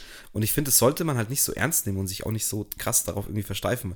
Weil diese Gewalt, klar, die ist wichtig für den Film, die trägt den Film, aber die ist nicht das, woran wir uns da irgendwie ergötzen. Natürlich schon ein bisschen, das ist schon auch irgendwie geil manchmal. So ein bisschen. Aber ja, das ist jetzt nicht der Hauptteil, wo man sagt, ja geil, es ist blutig. Nee, es ist, es ist immer dieses Gesamtkonstrukt. Es ist halt die Musik, die Bilder, das, Genau. was in dem Film passiert und man es teilweise einmal sieht. Äh, Da kommen wir später noch dazu. Er hat noch Filme, die man wirklich öfter sehen muss. Ich glaube, Haro weiß schon, worauf ich hinaus will. ja, auf jeden Fall. Ähm, und es ist dieses Gesamtkonzept und du siehst dir an und du lässt es, du lässt dich drauf ein und es ist so, wow. Ja, voll. Und das irgendwie immer. Ich hätte es auch geil gefunden, wenn es einfach so ein 5-Stunden-Komplettfilm gewesen wäre. Das wäre eigentlich wieder so typisch Quentin gewesen, äh, das durchzuboxen. Aber klar, kannst du nicht bringen, schaut sich keiner im Kino an oder ist halt schwierig. Lässt sich im Kino halt auch nicht umsetzen. So, du kannst jetzt Ja, kein Kino für fünf Stunden blocken. Mein um Gott, also dann wenn einer, einen fünf Weg, Pausen wenn machen. einer einen Weg findet, dann ist es er. Ähm, es gibt ja auch immer noch die Gerüchte über den Supercut. Ja, Es gibt auch die Gerüchte über einen Teil 3. gibt es auch schon immer, eigentlich schon seit, das hat er auch selber in die Welt gesetzt, weil er gemeint hat, ihm hat die kleine, ähm, die kleine Tochter Recht von, an ihre Mutter. Genau. Hat ihm so gut gefallen. Ähm, also von, von, ich weiß es leider auch, das ist eigentlich auch eine ziemlich bekannte Schauspielerin, äh, dessen Mama dann quasi äh, Yuma da tötet und sie sagt ja dann, ja, wenn du irgendwann mal sprechen willst, ruf mich an, wenn du groß bist. Und da hat er eigentlich ziemlich schnell nach dem Film gesagt, könnte sein, dass die vielleicht das machen, aber man kennt ja Quentin. Der wird wahrscheinlich vor Ideen auch einfach platzen. Er hat sich echt mit diesem Kill Bill auch ein Lebenstraum erfüllt, weil er liebt so Hongkong-Movies. Diese, ja, Ja, voll. wie du sagst, Martial Arts, er liebt es total und er fand es eben auch so schlimm, dass da in den 80er Jahren so wenig, äh, so wenig ging und ich glaube dann echt so mit dem Kill Bill hat er sich da auch selber dann wahrscheinlich so einen Traum erfüllt, dann wirklich diesen Style dann auch noch mit irgendwie mit reinzubringen in seine Filmkunstwerke. Voll. Das ist schon Ähm, echt toll. Teil 2, ich meine, die, die Grabszene ist, glaube ich, auch Das legendär. Ausbuddeln. Ähm, und dann mit, mit, heißt er, heißt er Pai Pai, ihr Meister? Nee, wie heißt er dann? Mai Pai? Pai Mai? Pai Mai, glaube ich. Pai Mai heißt er, glaube ich, ja. Ähm, wo er dann auch dann quasi den, den Move mit den 10 Zentimetern hier ähm, Immer wieder dagegen. genau. Fingerspitze an dann erstmal so eine halbe Stunde Story kommt, wie es dazu kam und wie sie diesen Move gelernt haben. Das ist, das ist einfach geil. Und es bringt halt dann eigentlich, gerade der zweite Teil ist für mich irgendwie ein bisschen eher Western-Look Ja. als asiatisch, aber das bringt dich dann trotzdem wieder back und, und schließt halt, also ja, als Gesamtkunstwerk finde ich das einfach, Ich muss mal überlegen, ob ist ich, eine Hausnummer, Mann. ob ich den schon mal, ob ich die beiden schon mal in einem gesehen habe überhaupt. Muss ich das auch noch nachholen wahrscheinlich? Ich glaube nicht. Ich glaube nicht. Ich muss ich auf jeden Fall machen, weil das ist auch äh, genauso wie bei From Dust Till Dawn. Das muss ich mir noch mal reinziehen. Unbedingt. Macht auf jeden Fall Bock. Also wer auf Action steht, wer ein bisschen Blut abhaben kann, wer auf asiatische Kampfkunst steht, ähm, wer auf, ich meine, muss man auch mal sagen, starke Frauen steht. Es ist in dem Film auch einfach, einfach voll. mega prägnant. Und die Mädels rocken in den Filmen. Ähm, ja, aber er hat eigentlich immer starke Frauencharaktere, das muss man eigentlich auch mal hervorheben. Stimmt, ja. Also bis jetzt in allen Filmen, außer in Reservoir Dogs, äh, hat er auf jeden Fall starke Frauen, die im Kopf bleiben. Und Füße. okay, dann sind wir angekommen eigentlich schon in den 2000ern. Ähm, er hat noch kurz bei Sin City eine Szene äh, gehabt. Die Bruce Willis-Szene von Sin City hat er Genau. gemacht. Finde ich, merkt man auch. Dazu eine kleine Anekdote. Gern. Er hat dafür einen Dollar bekommen. Ja, das stimmt. Da hat er so einen Deal mit Rodriguez gehabt. gell? Genau, weil Rodriguez für denselben Betrag äh, ihm den Soundtrack von Kill Bill Volume 2 zusammengestellt hat. Genau. Und Kill Bill Volume 1 Soundtrack. äh, Bist du sicher, dass es nicht der erste war? Nee, es ist der zweite, da bin ich mir. Weil RZA hat doch auch bei einem mitgemacht und den auf Original Soundtrack mitkomponiert und so weiter. Ja, stimmt. Ich, Das- Dann muss es beim ersten gewesen ja, Also safe, ich glaube, das ist der erste, ja. war RZA auch damit am Start. Fand ich auch sehr interessant. Aber da sieht man auch mal wieder, dass diese asiatische Dinge wenn RZA dich ernst nimmt in dem Business, dann. Dann weißt du, dass du es geschafft hast. Ähm, ja, und dann kam schon hier ihr, wie hieß es denn von Rodriguez und Quentin zusammen? Grindhouse. Grindhouse, genau, das war- ist auch eine Sache aus den 70er Jahren. Das ist eigentlich genau das, was du jetzt gemeint hast. Da gab es dann eben so Features, Doppelpack, Filmpaket quasi, äh, wo die Families dann alle hingegangen sind, hingegangen sind und sich halt dann so ein Double-Feature reingezogen haben. Trash-Filme und das haben die zwei, ja, dann umgesetzt mit Death Proof von Quentin und Planet Terror von Robert Rodriguez. so gut einfach. Also, Ja, Planet Terror muss ich mir nochmal reinziehen, habe ich lange nicht gesehen. Auch absoluter Trash. Und absolut abgefahren. Aber absolut lustig, ja. ja. Äh, und Death Proof, ja, das ist auch eine Nummer für sich. Ist, glaube ich, würde ich jetzt mal in den Raum stellen, der Tarantino-Film, den ich am seltensten gesehen habe. Das ist sehr schade. Vielleicht zweimal angeschaut. Ähm, aber ich musste mir nochmal geben. Starke Frauen, sehr starker Kurt Russell. Definitiv. Ähm, lustige, lustiger Ansatz, auch irgendwie einen Killer, der seine Opfer mit dem Auto tötet. So. ja, aber In halt, seinem Aus. Ja, diese ja. Szenen wurden halt teilweise mit 60 bis 80 Meilen pro Stunde Total krank. alles echt, dieses Stunt, also die Schauspielerin, die, die Hauptdarstellerin am Schluss, die dann auf dem Auto kämpft, ist ja eigentlich eine, eine Stuntfrau, ähm, die, glaube ich, nie wirklich geschauspielert hat.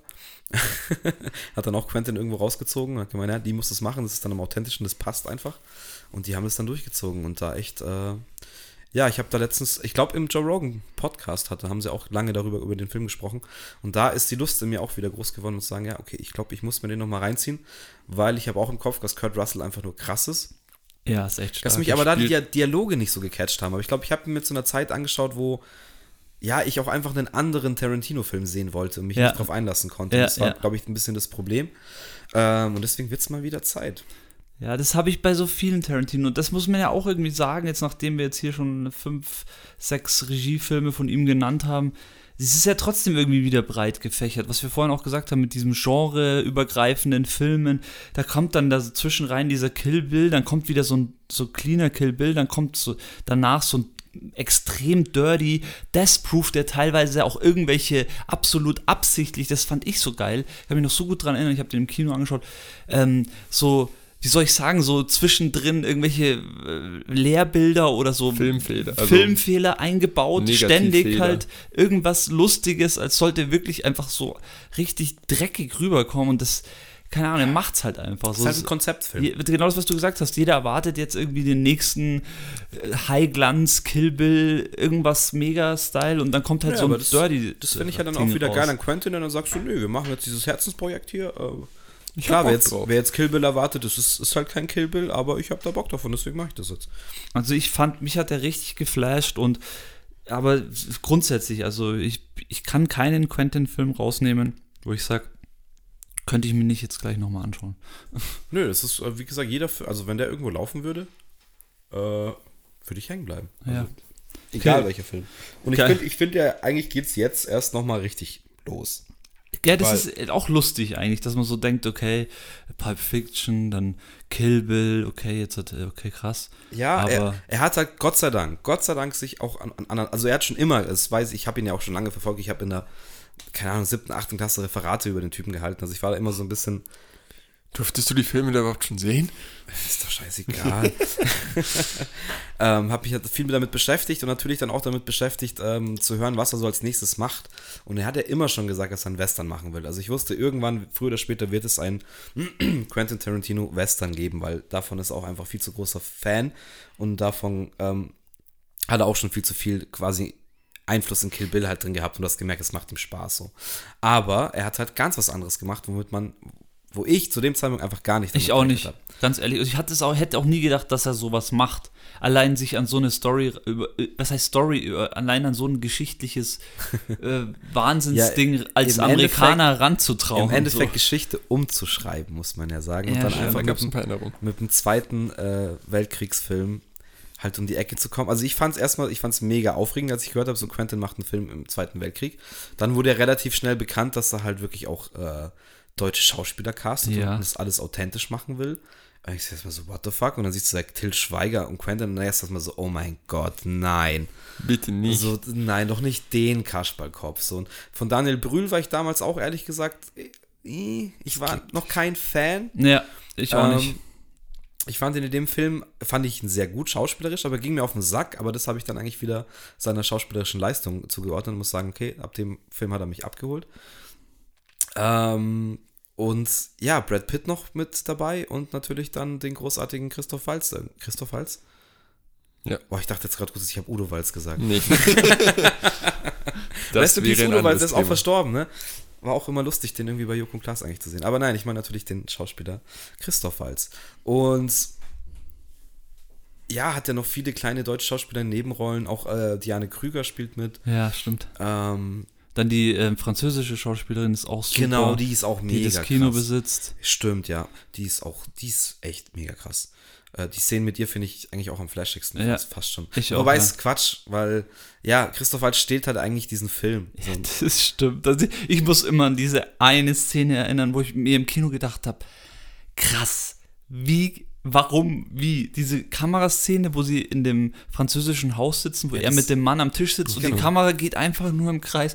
Easy, aber geht einfach nur drum. Ich denke mir so, Alter, warum bist du kalt den Rücken Es ist, runtergelaufen? ist, das ist ja die Eröffnungsszene. Dieser ganze Genau. Aufbau wieder, diese Fahrt von dem Auto, wie Walz sich da präsentiert, was er sagt, wie er es sagt, wie diese Bedrohung sich immer weiter ausweitet. Aufbaut, ja. Wie, die, also das fand ich auch, wie einfach in einem, in einem Dialog so viel Spannung. Also klar, die muss sich erzeugen, die musst du auf dich wirken lassen, aber da wusste ich auch, als ich das gesehen habe, ich weiß nicht, waren wir wahrscheinlich alle zusammen Wir waren zusammen, ja. Und ich dachte mir auch nur so, was zur Hölle und wo hat er diesen Typen ausgegraben? Das kann doch einfach nicht sein so. Und Quentin hat im Nachhinein ja auch gesagt, es wäre wirklich fast ein Projekt gewesen, das gescheitert wäre, weil er hatte diesen Schauspieler nicht.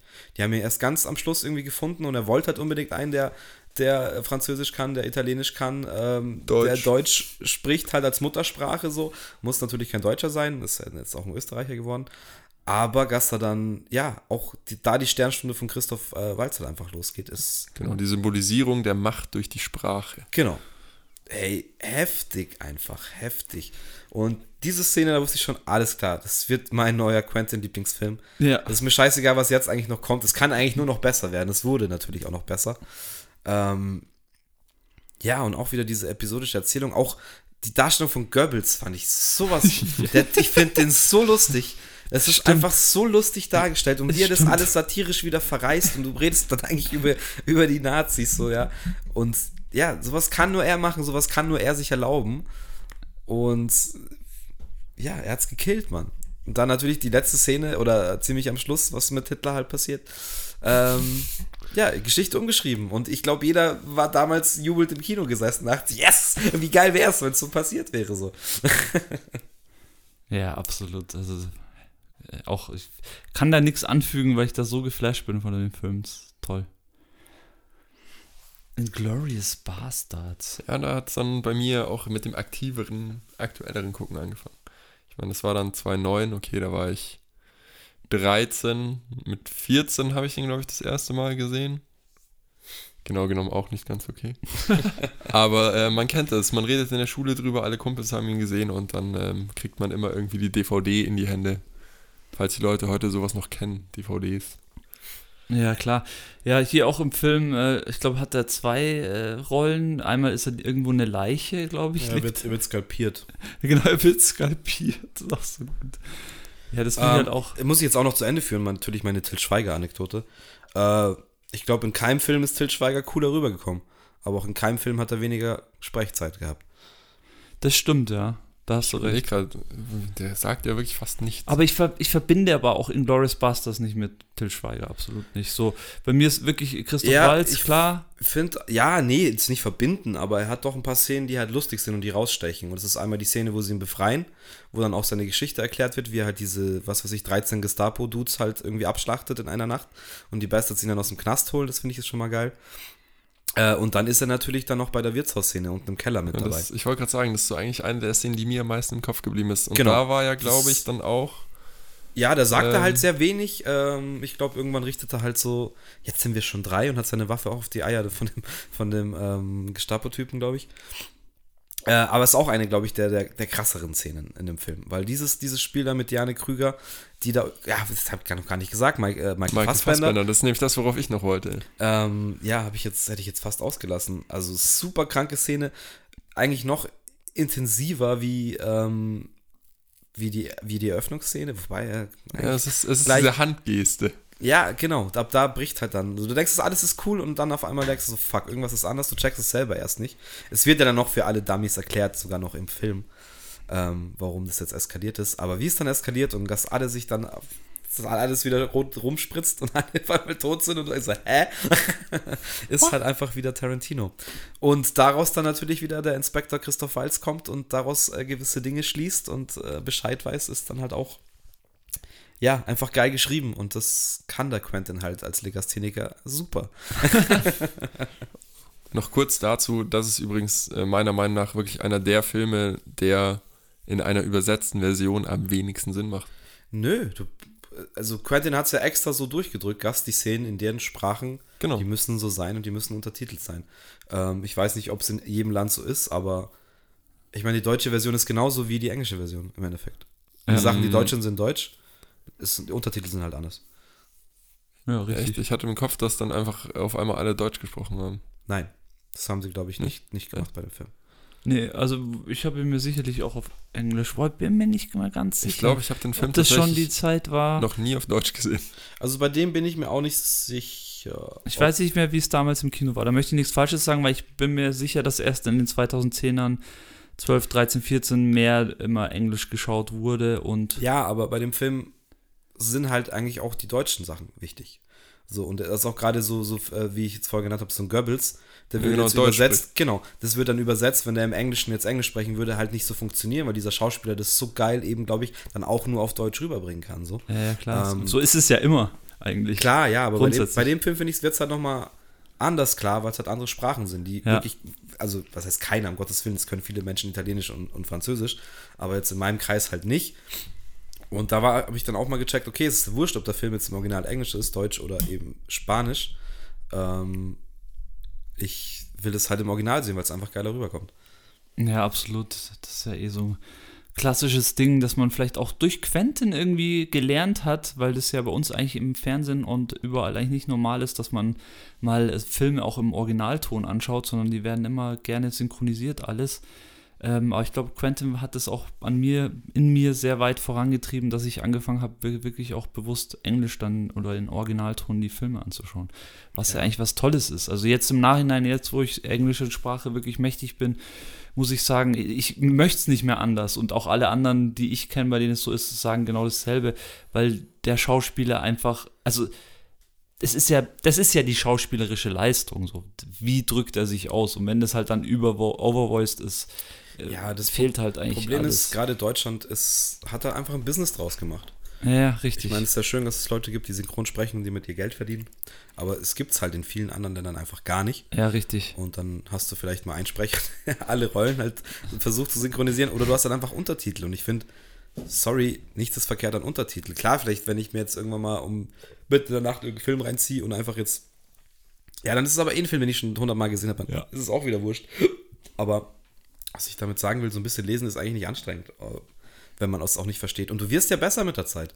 Und mittlerweile ist bei mir echt so, dass, dass mich das dann teilweise nervt, wenn ich halt Mich merke, auch. das ist jetzt irgendein Spruch, der macht gerade irgendwie nicht so viel Sinn, aber es soll lustig sein. Dann weißt du halt schon wieder zu 99 Prozent, ja, ist halt einfach scheiße übersetzt oder kann man halt auch nicht manchmal übersetzen. Ist halt leider so. Ja, sehe ich genauso. Und nochmal, das ist, hat ja immer einen Sinn, was der Schauspieler da macht. Und das ist ja von der Regie auch gelenkt. Also Es gibt Sachen, die sind echt super synchronisiert. Ich muss es auch sagen, ähm, bei Once Upon a Time in Hollywood äh, ist dafür echt gut gemacht, weil sie auch selbst das Stottern und so ähm, versuchen, die halt echt reinzukriegen. Äh, ist aber trotzdem noch was anderes. Aber das war jetzt Film, ein Film, den ich halt wirklich sehr schnell dann auf Deutsch und auf Englisch gesehen habe. Äh, beziehungsweise im Kino auch erst auf Deutsch gesehen habe. Genau, da Ja. waren wir halt zusammen. Genau, da waren wir dann alle zusammen. Hatten wir keinen Bock, nach München reinzufahren. das weiß ich noch. Naja, wurscht. Ähm, jetzt kommen wir erstmal noch auf einen anderen Kracher zu sprechen, wofür der liebe Quentin dann auch nochmal einen Oscar gewonnen hat. Weil, jetzt äh, habe ich ja vorher schon ausgeholt, die Gerücht, äh, Gerüchteküche, dass er einen Western machen will, in der Will Smith die Hauptrolle spielen soll. Und wieder Christoph Waltz. Äh, hat sehr schnell die Runde gemacht. Ähm, Will Smith hatte dann aber keinen Bock. Der Trottel. Das hätte seiner Karriere super geholfen, aber tja, hat er keinen Bock gehabt. hat er Sklaven aber nicht gebraucht. Also Will Smith hat es nicht gebraucht. Naja, jetzt mittlerweile. Also ich glaub, weißt du, der- nach Gimini Man. Ich möchte nicht drüber reden. Ich habe ihn nicht gesehen, aber ich weiß, Das dass er richtig scheiße äh, ist. puh. Naja, also keine Ahnung. Äh, Und Aladdin, also ich bitte dich. Da hätte, das hätte er sich mal überlegt. Aber es ist doch cool, dass es Jamie Foxx geworden ist, weil es hat Im für Endeffekt seine ja, Ki- aber weißt du, was ich glaube? Ich habe so das Gefühl, äh, Jamie hat es super gemacht, aber ich glaube, ähm, Quentin musste den erst ganz schön prügeln, dass, dass das funktioniert. Also ich glaube, es war nicht seine, seine favorisierte Wahl einfach. Er hat sich das anders vorgestellt, aber er hat es noch so hingekriegt, dass es, glaube ich, echt, er hat super gemacht. Also ich möchte jetzt seine Performance dann nicht, ähm, nicht unter- Schmälern. Schmälern, genau. Ich habe letztens auch wieder Ray gesehen. Ähm, Oh ja. Hat er ja auch vollkommen zu Recht einen Oscar gewonnen. Also, krasser Dude. Ja, Auf jeden Fall, Jamie Foxx. 2012, ja. Django Unchained. Natürlich auch basierend auf alten 70er Jahren Django Italo-Western-Filmen. Ähm, Südstaatler, Story. richtig, Sklaven überall, erbitterte Plantagen, scheiß blöde Plantagenbesitzer, Wichser. Ein Intro-Song, der sich in Gehirne einbrennt. Definitiv, ja, der Soundtrack ist schon wieder crazy. Ich meine, auf einmal Rick Ross in einem Western oder Tupac gab es jetzt auch noch nicht. Ja, Äh, stimmt. Aber ich auch nicht fett. So, ja, ich, mich hat es auch mega abgeholt. Habe ich nur nicht erwartet, dass Quentin das halt macht, aber mega. Gibt's auch, der Film geht ja auch fast drei Stunden. Es gibt so viele gute Szenen. Äh, DiCaprio ist einfach nur fantastisch, weil es ist.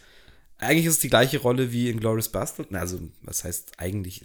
Er ist halt gut, gutmütiger, aber im Endeffekt ist er auch wieder der, der, der schlaue, intelligente, irgendwie Der Deutsch. Re Redegewandte. äh, deutsche Typ halt, redegewandt, genau. Ähm, Habe ich Sam Jackson schon gesagt? Nee, hast du nicht. Krass halt auch wieder in dem Film. Alle, also wir- ich, Heftiger Opa. Heftiger Opa, die Performance ist, ist, ist alle, crazy. Pe- alle, die du jetzt genannt hast, alle Performances in dem Film, die hauen dich einfach weg. Und ganz vorne wirklich DiCaprio und das müssten eigentlich auch einen Podcast mal über DiCaprio machen, weil das ist für mich so einer. Ja, vielleicht hat er einfach mit äh, Ich muss noch ein, Titanic, zwei, ein, zwei Filme sehen, äh, die ich noch nicht gesehen habe von ihm. Äh, Wolf of Wall Street, das alles habe ich gesehen. Aviator, Nee, äh, Aviator habe ich auch gesehen. Ich muss mir Ding anschauen. Äh, Catch Me If You Can. Jay Hoover, wo er diesen FBI, ähm, Habe ich auch noch nicht gesehen. seht ihr. Und ähm, welchen ich auch definitiv noch nicht gesehen habe, ist einer mit äh, Russell Crowe. Okay. Wie heißt denn der? Aber nicht Departed. Nein, nicht Departed. Da spielt Russell Crowe nicht mit. Der heißt irgendwie. Mann unter Feuer oder, oder irgendwas mit Flucht oder das ist auch so ein komischer Agenten-Dingsbums, was weiß ich was. Aber Ich glaube, ja. Wir sind zwar nicht bei ähm, DiCaprio, aber ich glaube, was ihm einfach seine Karriere irgendwie so ein bisschen immer diesen Stempel aufdrückt, ist einfach dieser Titanic-Film. Aber alles, was danach so kam, war, weiß ich nicht. ich ach, war auch lange so in dem Team, ach, kack auf den und so. Aber hab die Filme dann trotzdem geschaut und eigentlich auch schon bei The Beach gesagt, dass der Typ kann was so. Ähm, und das ist einer der krassesten Schauspieler. mittlerweile ja. Mittlerweile ja. Und ich war super froh, dass er später auch nochmal eine Hauptrolle gekriegt hat bei Quentin. Und finde auch, dass es ein bisschen untergegangen ist, weil Brad Pitt dann den Oscar gewonnen hat. Aber wenn man sich den im O-Ton anschaut und die Performance von DiCaprio wieder, ist es einfach, ist einfach grandios. Egal, aber wir sind bei Django. Ähm, das war der Film, wo ich in Stuttgart auf Schulung war und einfach gesagt habe: so, ey, Django ist im Kino, ich ziehe mir den rein. und ich habe es nicht bereut, das war absolut geil. Ich war zwar am nächsten Tag richtig fertig, aber es war es wert. Starker Film. Ja. Extreme Performance von Leo, weil es gibt ja die, die Blutszene, sag Ja. ich mal, am Essenstisch. Ja. Und da war es jetzt tatsächlich so, dass er ein echtes Glas zerlegt hat, geblutet hat aus der Hand, Und einfach weiter. bis nichts mehr gespielt ging. Und da gibt es ja die Szene, wo auch das Blut der, ähm, mir fällt der Name gerade nicht ein. Car- Also ich weiß nicht, Carrie, Carrie Washington? Washington Kann sein, ich weiß es gerade wirklich nicht, aber halt ins Gesicht schmiert, was am Set scheinbar auch äh, ziemlich äh, für angewiderte Gesichter gesorgt hat, weil jedem bewusst war in dem Moment am Set, ähm, das ist gerade echtes Blut. Ja, mei. Aber die Performance, ja, das muss man sich nochmal anschauen, weil man kommt nicht drauf, dass das echt passiert ist. Und es wurde jetzt aber aus so vielen Quellen bestätigt, dass es echt war. Und die Ausdrücke von den Leuten in den Gesichtern waren echt. Die äh, konnten nicht Okay. glauben. Er hat geblutet wie Schwein und einfach weitergespielt. Ähm, und einfach, ja, Haltung bewahrt. Und seine Monsieur Candy. ja, krasse Rolle. Also generell ist er, da spielt er dann krassen Wichser und es kommt einfach an. Und auch diese Szene trägt, finde ich, viel dazu bei. Ja, gerade, das, mitunter. gerade das Blut ins Gesicht schmieren, ist richtig so, wow, okay. Der Ausraster. mit dem Hintergrundwissen dann noch so, okay, das ist gerade echt so, what the fuck. Hat er schon gut gemacht. Also er hätte für mich genauso gut als bester Nebendarsteller nominiert sein können. Hat leider Christoph Waltz wieder gewonnen. Haha. Wer hätte das gedacht? Ja, okay, ist ja auch klar bei dem Film. Was ich bei dem Film auch super gut finde, ich meine, für uns als äh, Weiße aus einem schönen, braven Europa, ähm, es gibt, gab, glaube ich, auch danach nochmal, es gab immer wieder Sklavenfilme, aber das ist ja wirklich mal einer, der das kommerziell auch mal so wirklich angeht, das Thema.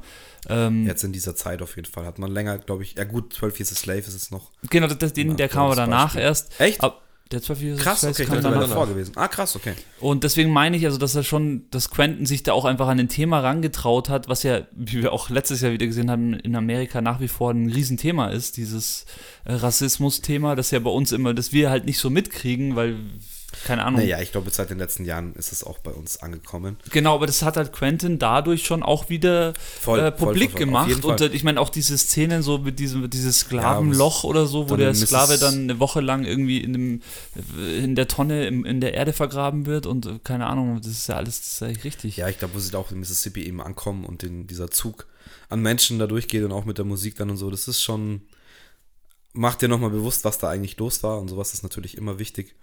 Ähm, und ja, ich finde es crazy, dass er sich rangetraut hat, weil damit kannst du auch sauber auf die Schnauze fallen.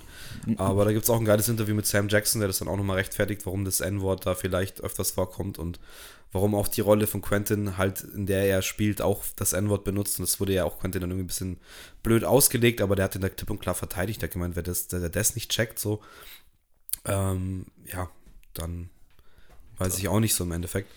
Und da hat er sich aber echt an zwei krasse Themen rangetraut. Erst dieses Zweite Weltkrieg-Thema und dann das Sklaventhema.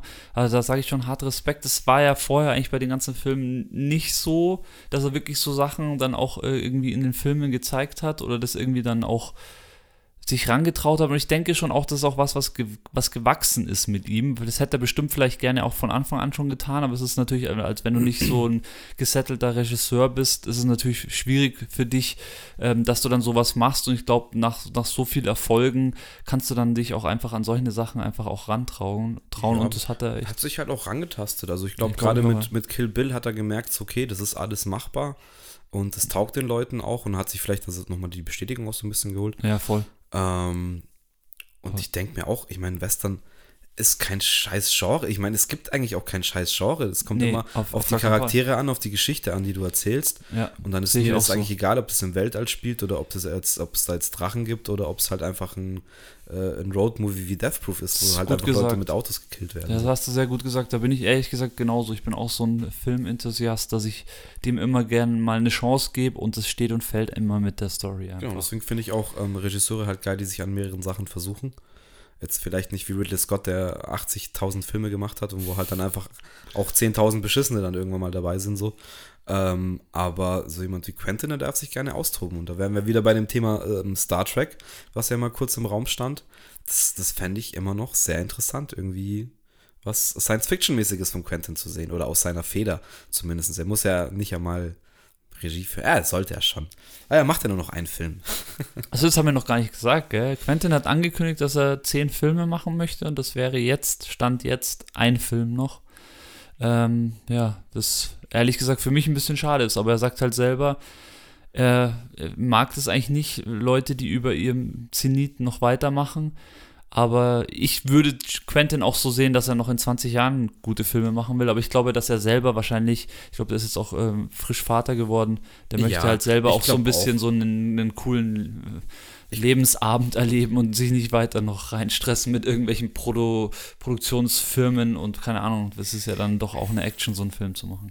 Definitiv. Nur ich glaube, mittlerweile hat er halt komplette Narrenfreiheit, wenn er will. Und was das schön ist, was er gesagt hat, ist, er wird ja so oder so, auch wenn es so bleibt mit den zehn Filmen, und das macht er auf jeden Fall, erstmal, aber er wird weiter schreiben, er hat Lust, Ja, klar. irgendwelche Sachen auf die Bühne zu bringen, er will Romane schreiben. Und da kann ich jetzt auch äh, dazu sagen, ich habe das heute, lustigerweise wurde mir das als Werbung angezeigt, Once Upon a Time in Hollywood gibt es jetzt einen Roman von Ja, Quentin. ja, richtig. Ähm, hatte ich auch nicht auf dem Schirm, wusste ich auch nicht, was kommt. Ist wohl alles nochmal ein bisschen detaillierter ausgeführt und äh, auch ein bisschen anders wie im Film. Äh, Würde mich auch interessieren, bin ich auch mal sehr gespannt. Aber jetzt äh, machen wir die Filme noch fertig. Ähm, weil dann ist er erstmal ein bisschen auf Western hängen geblieben nach Django. Äh, Zu Recht.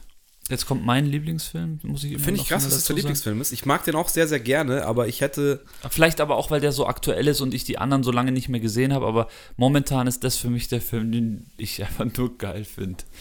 2015 kam Hateful Eight. Auch wieder mit einem schönen, schönen Cast. Kurt Russell, Samuel L. Jackson, Michael Madsen ist mal wieder dabei, Tim Roth ist dabei. Ich vergesse immer den Namen von dem. Ist es Howard Stern? Nein, Howard Stern. Ja, Stern ist der Talker. der Radiotyp, der der Scheiße. Moderator.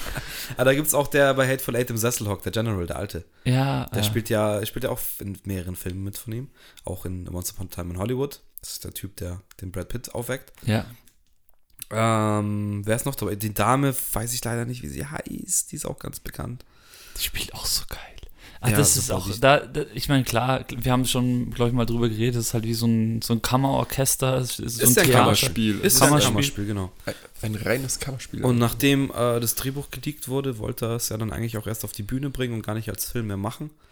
Aber irgendwie hat er dann doch Bock gehabt, weil es irgendwie schon so fortgeschritten in der Planung war, dass sie es durchgezogen haben. Ähm, und das war dann, fand ich so ein bisschen schade, weil das war halt bekannt so und das ist dann auch geleakt und man wusste halt im Endeffekt, dass es so eine alles passiert dann im Endeffekt in dieser Hütte. Und klar ist es geil anzuschauen und mir macht der Film auch mega Spaß.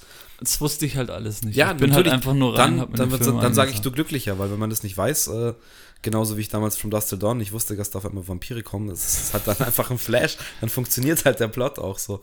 Äh, und ich mag den auch sehr gerne, allein diese Kutschenfahrt am Anfang. Ja.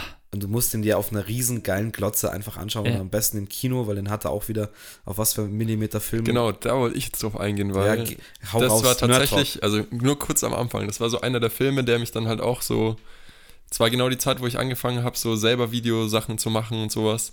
Und dann kam halt dieser Film raus mit diesem übertriebenen Breitbild-Massivformat. Und zwar, er hat ihn auf äh, 65 mm Film von äh, der Marke Ultra Panavision 70 Mhm. gedreht. Also Und- 70 Millimeter ist das der Standard, ja. Genau, die, äh, also es ist eben kein Standard mehr. Und zwar wurde der Nee, Film seit mehr. 1966 davor nicht mehr benutzt. Ja, Und glaube ich. äh, Panavision ist da ganz, ganz tief in ihre Archive gegangen, um Ja. Objektive, die das überhaupt stützen können, zu organisieren. Die auch seit 1966 nicht mehr genutzt wurden. Und das Seitenverhältnis ist auch so ein Faktor, ähm, ich weiß jetzt nicht, wie sehr Leute das interessiert, aber das ist dieses typische so, oh, da sind Ba- schwarze Balken oben und unten, es wirkt irgendwie cineastisch. ähm, 2,76 zu 1, was halt extrem gestört ist eigentlich. Ja, ähm, normal ist, äh, also normales CinemaScope ist 236.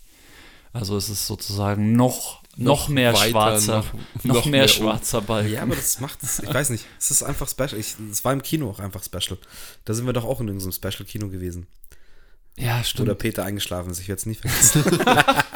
Liebe Grüße an dieser ja, Stelle. mei, war halt nichts für die. Ja, der hat Das ist halt halt- acht halbe drin gehabt vom Film. Das war ein Fehler, wir sind davon nicht schwemmen, glaube ich, gegangen zum Essen. Das war echt ein Fehler. Ja, ist einfach sympathisch. Der. Genau, und ja, dieses ganze Ding, es war so irgendwie, also ich wusste bei dem Film nicht wirklich, was mich erwarten sollte.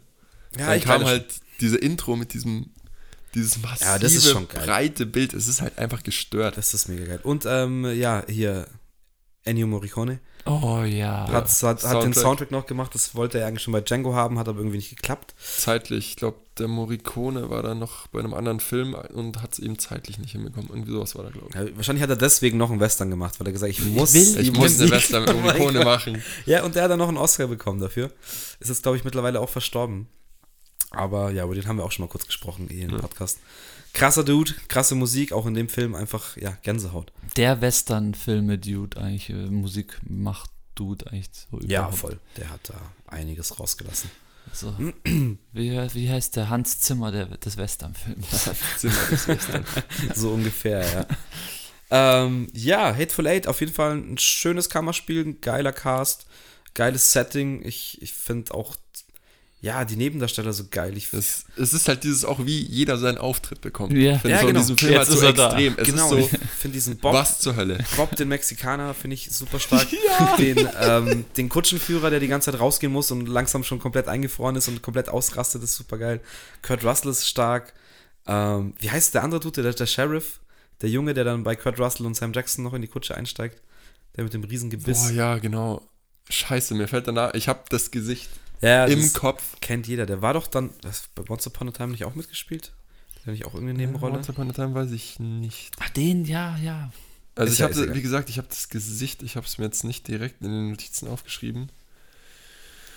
Aber ähm, Google egal. lässt ich grüßen. glaube, ich habe schon das letzte Mal, als wir darüber ähm, gesprochen haben, gegoogelt und ich habe es wieder vergessen. Es gibt manche Schauspieler, da ist einfach der Name. Ja, alles gut. Also da sind Der ja auch. Sheriff äh, Walton Goggins. Walton Goggins, okay. Ja, ich meine, da sind so viele Schauspieler bei Tarantino, die an ihre Hochleistung gebracht werden, die Quentin einfach dahin treibt, dass eigentlich jeder, wie du auch sagst, der kleinste Nebendarsteller heraussticht und irgendwie im Kopf bleibt, auch wenn man jetzt nicht den Namen sofort weiß, Aber, aber, man hat das Gesicht. ja, du weißt das Ja. Gesicht und du weißt, wie er in der Szene einfach reagiert. Und ich finde das auch so gut, dass ihr sagt, jeder kriegt seinen Auftritt und jeder hat eine komplette Daseinsberechtigung. Ich meine, du kannst keinen davon rausnehmen, weil jeder muss da mitspielen. Ja, bei so einem Kammerspiel ist es ja auch mega wichtig. Das erzeugt ja dann auch die Spannung am Schluss.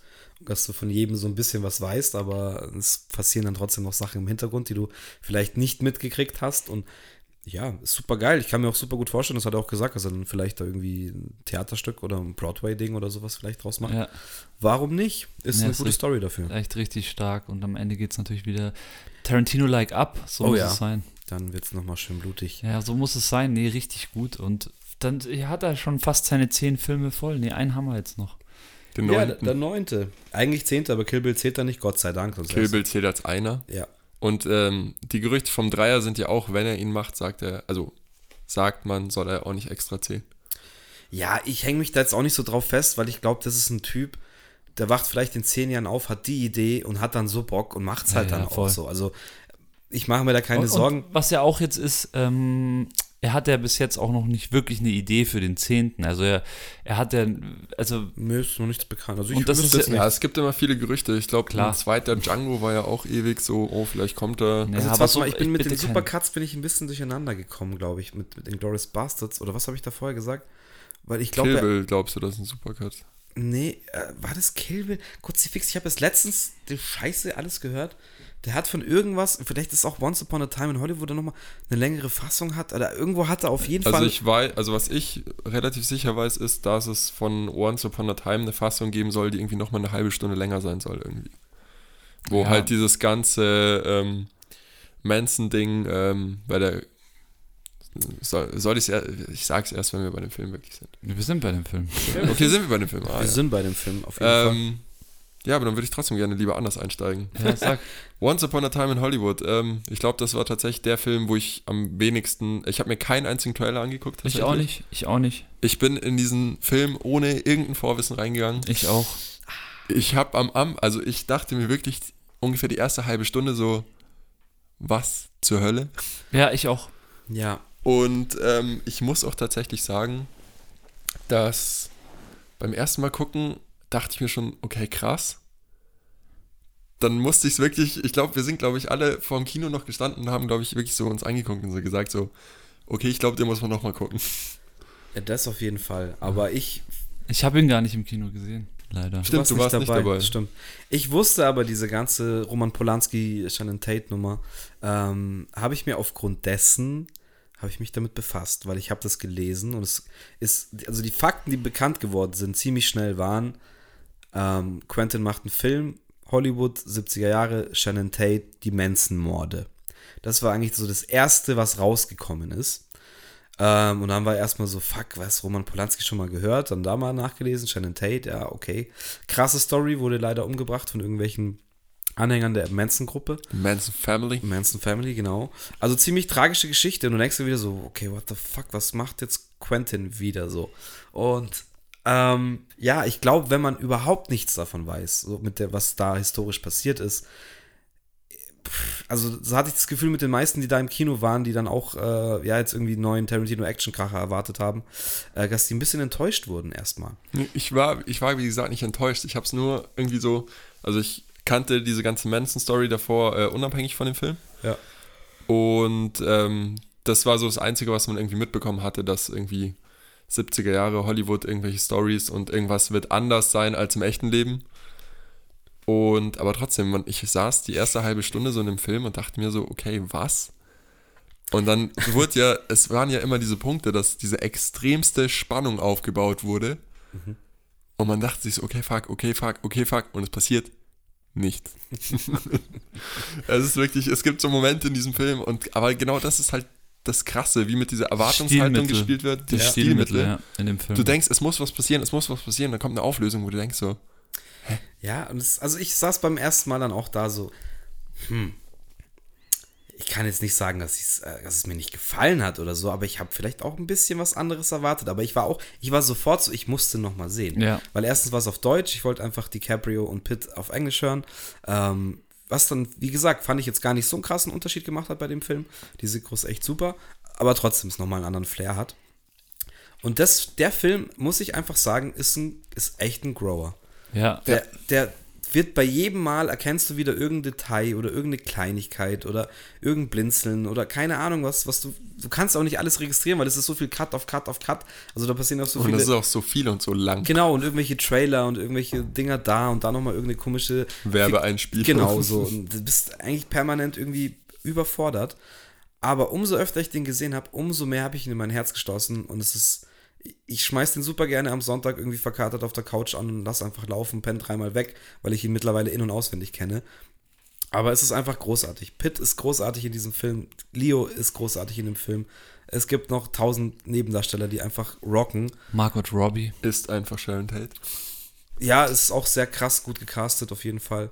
Ähm, spielt dann aber auch eben eigentlich null eine tragende eine Rolle, Rolle, in diesem Film. Und es ist ja auch so schön, dass man, das war ja dann so Faktor auch das Thema, so, okay, kommt jetzt wieder so ein Ding wie bei Inglourious Bastards, ändert er jetzt die Geschichte ähm, oder nicht? Und du wartest halt ewig, ewig, ewig und ja, er ändert die Geschichte wieder, aber das macht es dann irgendwie zum Happy End und es ist dann auch wieder so voll, voll geil und eigentlich denkst du dir am Schluss so, scheiße, ich würde jetzt eigentlich gerne, dass es noch weitergeht, so. Ja. Ja, vor allem, ich fand bei dem Film war es die ganze Zeit so, du hattest immer dieses, okay, es ist ein Tarantino, okay, es muss was krasses passieren, es muss was krasses passieren.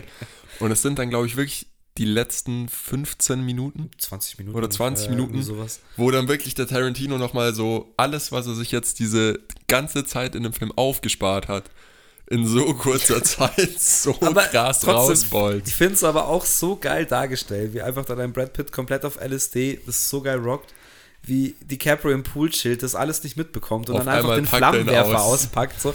Also es ist alles so übertrieben, wie, wie Pitt die anderen dann killt. So. Das ist auch, finde ich, einfach wieder so gewalttätig, dass es wieder lustig ist einfach. Ähm, und das finde ich, also wie du sagst, es gibt da noch zwei, drei andere Spannungsspitzen, wo Pitt zum Beispiel auf dieser, auf dieser Ranch ist. Genau, wo er klopft. unglaublich spannend, einfach weil du denkst, okay, er verreckt jetzt wahrscheinlich einfach gleich, so wie ich Tarantino kenne, aber nee, es passiert im Endeffekt einfach gar nichts.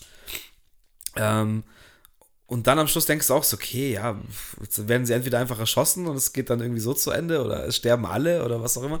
Und dann nimmt es aber wieder einen Twist, mit dem du nicht rechnest. Und nicht nur das, ich finde diese komplette DiCaprio-Western-Szene mittlerweile so genial, wo halt dann, wo er da komplett verkleidet Ja. wird und dann, wo du auch erstmal merkst, dass es für ihn jetzt, er hadert halt, weil er komplett eigentlich anders aussieht und irgendwie was anderes spielen muss und zweifelt an sich selbst. Und dann rockt er aber. Und dann ist wieder alles so, wuh, alles beim alten Let's Party, scheiß drauf. So. Es ist einfach irgendwie so geil dargestellt, wenn es mal bei einem Klick gemacht hat, was, was eigentlich da so dargestellt wird und Ja. wie dieses Schauspielerbusiness und so dann auch damals funktioniert hat. Und Ja, es sind ja auch die Anspielungen auf die anderen Filme, die ja gedreht werden, die es ja eigentlich wirklich gibt, wo die Szenen Ja. wirklich sehr nah nachgestellt haben. Voll, voll. Also da sind tausende von Easter Eggs auf irgendwelche Sendungen und Serien und Filme von damals. Ähm, was wir jetzt natürlich auch nicht, das wird wahrscheinlich auch nur Quentin wird alle kennen. Ähm, weil ja, in der Zeit sind wir halt alle nicht so wirklich groß geworden. Ja, aber das ist lustig. Eigentlich hat er selber gesagt, eigentlich, hätte- oder eigentlich, wer hat's, andere haben gesagt, das müsste eigentlich sein letzter Film sein, so, weil er halt selber sich auch da so widerspiegelt, was wir auch am Anfang gesagt haben mit dieser Videothek und er hat sich mit ganz viel mit den ganzen Ja, Sachen voll. beschäftigt. Du und merkst, es war ein Leidenschafts- oder ein Herzensprojekt so. Eine Liebeshommage an das Hollywood. Genau, Ja, genau. Und das Hollywood aus den 70ern so. Ähm, aber ich hätte jetzt keinen gebührenden Abschluss. Nee, das sehe ich nämlich genauso und mir geht es mit dem Film, soll ich sagen, auch so und ich muss gerade überlegen, ich glaube, das ist ein bisschen traurig, deswegen, das ist der dritte Film, den ich mir einfach reinziehen muss nochmal. Ich glaube, ich habe ihn auch wirklich nur einmal im Flieger gesehen bis jetzt. Äh, das, das ist Quatsch. Und deswegen ähm, kann ich da gar nicht so einsteigen. Ähm, ich weiß, äh, was passiert in dem Film, aber das sind, genau wie du gesagt hast, das ist ein Film, wie eigentlich jeder Tarantino-Film, den man sicherlich, sicherlich tausendmal anschauen kann und immer noch gut ist. Er gibt halt, das ist auch so ein kleiner Tarantino-Fact, er hasst Werbeplatzierungen. Er hat seine eigenen Marken in seinem Filmuniversum etabliert, wie, ich glaube, Red Apple sind die Zigaretten. Big Kahuna. Der Big Kahuna Burger. Und ähm, da kommt ja dann auch, ich bin mir gerade nur nicht mehr sicher, ob das, ich glaube, das war so, war es nach oder nach den Abspann-Credits, die Werbung für die Red Apple Zigaretten. Ja, die kommt. Ich, ich Weiß bin ich mir gerade nicht sicher, vor oder nach den Credits kommt einfach ein Werbespot für diese Ja, wo- Red Apple Zigaretten, Wo Leo dann noch. wo Werbung noch macht. Werbung für die Kippen macht. Und du hockst da und denkst dir so beim ersten Mal so, okay. Aber dann, Ja, es ist eigentlich kompletter Nonsens, aber es ist halt in diesem Tarantino-Kosmos wieder irgendwie. es ist ich halt nicht. drin. Ja, muss. Es ist halt drin und halt dazu. durchgezogen. Ja, das Und finde ich auch gut. Und wie gesagt, das ist echt ein richtiger Grower. Ich, ich habe den Film richtig in mein Herz geschlossen. Ähm, ist vielleicht nicht jedermanns Sache, kann ich verstehen irgendwie, dass da auch manche Leute sagen so, ah, nee, das ist mir jetzt irgendwie zu viel gelabert oder da passiert ja gar nichts. Aber die sind halt dann auch nicht in der Materie. Ja. Es ist ein sind- Film für Filmliebhaber. Genau. Da musst du ein bisschen Vorahnung oder dich wenigstens halt mit diesen, mit diesen, mit den Charakteren äh, Manson, Shannon Tate und äh, Roman Polanski auseinandersetzen. Ähm, und noch ein paar andere Schauspieler sind ja auch noch. So nicht Jim Morrison oder so noch? Nee, der wird Es, erwähnt. kommen, ja, es kommt ja noch Bruce Lee. Ah ja, Bruce, Lee- Bruce, die Szene ist ja auch legendäre me Szene. mega, äh, ja, legendär jetzt schon und umstritten natürlich auch, weil da irgendwie sich die Tochter gemeldet hat, die da nicht so zufrieden damit Ja, war. und viele haben gesagt, dass er war zwar ein, scheinbar irgendwie privat, also Backstage nicht ein, der netteste Typ, aber so übertrieben, wie es da dargestellt wird, war jetzt, jetzt auch nicht. naja, ich fand glaub, jetzt, fand es es- auch nicht so es schlimm. war, es war, es ist eine sehr geile Szene. Ja, komm, ein bisschen. Aber das ist doch das, was Tarantino ausmacht, oder? So ein bisschen Ja, die Spaß muss sein, oder? Definitiv. Ich finde jetzt auch nicht, dass man da jetzt irgendwie sagen kann, Bruce Lees Erbe wurde ins Lächerliche gezogen oder so. Ja, aber das ist klar, dass das die Erben dann natürlich. es wird einfach so mal sehen. gezeigt, so hey, vielleicht ist auch nicht alles Gold, was glänzt. Vielleicht war der auch nicht immer der super, Der krasseste super, Typ. super krasse Hero, sondern er war halt auch ein Filmstar. So. Er war halt auch einfach nur ein Mensch. genau. Richtig. Genau, und äh, jetzt komme ich zu dem, was ich vorhin sagen wollte, und zwar mit dem super Ultra-Cut, wie man es auch nennen will, Director's Cut, was auch immer. Es gibt, also, es geht in dem Film ja dann im Endeffekt um Manson, der, also nicht wirklich, es ist eigentlich diese Buddy-Beziehung die ganze Zeit, aber ab einem Punkt soll es um die Manson-Morde gehen und er kommt effektiv zwei Minuten in der Kinoversion, sage ich mal, vor. Ja, Wenn er überhaupt. Kommt eigentlich nur zum Haus gefahren und fragt, ob der und der Typ da noch wohnt. Und dann sagt er, ah nee, okay, sorry, ciao. Und fährt Genau. wieder. Mehr- Mehr von Manson siehst du nicht in diesem Film. Und da gibt es ja auch äh, die Gerüchte, dass es eine Version gibt, wo man schon einiges mehr von Manson sieht. Aber Ja, gibt es gibt's nicht. ich fand es halt schade, weil du hast dann eigentlich nicht den Zusammenhang von, ähm, also ja, man wusste es, wenn man es wusste, aber die Leute, die ja da am Schluss im Haus eingebrochen Genau, sind, sind waren ja alles Family. Leute, ja genau, aber die waren ja auch alle auf der Farm. Genau. So, und diese Relation, glaube ich, haben auch manche Leute nicht gecheckt, dass das Charaktere von der Farm sind. Erstens mal. Und dann zweitens noch den Ding zu machen, ah, das sind die Dudes, die auf der Farm waren, sind Anhänger von der Manson Family. Ähm, das Ding, diese Dinge haben vielleicht manche Leute nicht geschlossen oder, oder wussten das halt nicht. Also kann ich mir vorstellen. Ja, ja, absolut klar. Ähm, aber mit dem Wissen so fand ich das dann schon cool. Und das sagt doch dann jetzt noch die geile Brad Pitt-Szene, wo dann überlegt, wie er heißt. Und dann auch, darauf kommt dann, ah, Tags, ja, Logo. Ja, das war doch dann der Typ, der, glaube ich, das Reiten oder so auf der Farm gemacht hat oder ihm irgendwas gezeigt hat. Oder Ja, genau. Scheiß. Den haben sie dann am Schluss auch geholt, weil er dem anderen die Fresse poliert hat, weil er einen Genau. Reifen aufgestützt hat. Aber Tags kam leider zu spät und Brad Pitt war schon weg. ja, super. Ja. Ich finde es einen super starken Film. Wie gesagt, ich verstehe, dass andere Leute vielleicht nichts damit anfangen können. Man muss ihn einfach öfter sehen. Man muss ihn öfters sehen und es ist halt Tarantino im Tarantinoigsten Kosmos, den du dir vorstellen kannst. Ja. Also mehr Tarantino geht eigentlich fast nicht. Ähm, außer den Gewaltpegel. Den hat er da ein bisschen runtergeschraubt, eher in den Hintergrund geschoben. Naja, er hat ihn, er hat ihn in der letzten Zeit, wie ich vorhin gesagt habe, nachgeholt. Ja, er hat das dann schon. Natürlich musste er auch irgendwas liefern, wo die Leute sagen, oh, oh, oh, okay, krass. Kann man das zeigen? genau. Aber er, er hat es jetzt nicht übertrieben im Vergleich zu Kill Bill, wo er wirklich da alles gegeben hat, sage Aber ich. es mal. hat Hate, ja- Hateful Eight, sag ich nur. Ja, Hateful Eight. Ja. Es ging noch. Ja, gegen, fand ich, ja klar, es hat schon extrem auch geflattert. Also, Ja. er hat halt noch, ja, das- die Revolver es- früher haben halt auch anders funktioniert. Da hat es halt noch ein Richtig, bisschen, das streut halt ein bisschen. Ja. Ja, nee, ist schon okay. Will ich auch nicht missen. Will ich auch nicht anders haben bei ihm. Also, das, das passt schon. Ja, ich, ja, ich muss nur sagen, ich würde mich freuen, wenn da, wenn da noch ein Film kommt. Also, einer muss noch kommen. Ähm, ich hoffe auch, dass er sich dann vielleicht, ja, vielleicht auch noch so, so Gastsachen überreden lässt, weil, wie gesagt, Four Rooms oder auch Sin City, da merkt man seine Handschrift und es sind alles auch super geile Filme. Also, mir würde es reichen. Oder stell dir mal vor, der macht eine Serie oder er schreibt eine Serie oder sowas. Ja, hätte ich auch nichts dagegen. Es muss, wie gesagt, er muss für mich nicht einmal das umsetzen oder, oder der Typ hinter der Kamera sein, ähm, sondern mir reicht es, wenn, wenn es halt sein Content ist, der dann von Leuten gemacht wird, was er sicherlich gelernt hat von äh, Natural Born Killers, dass er das lieber Leuten gibt, wo er weiß, was sie damit machen.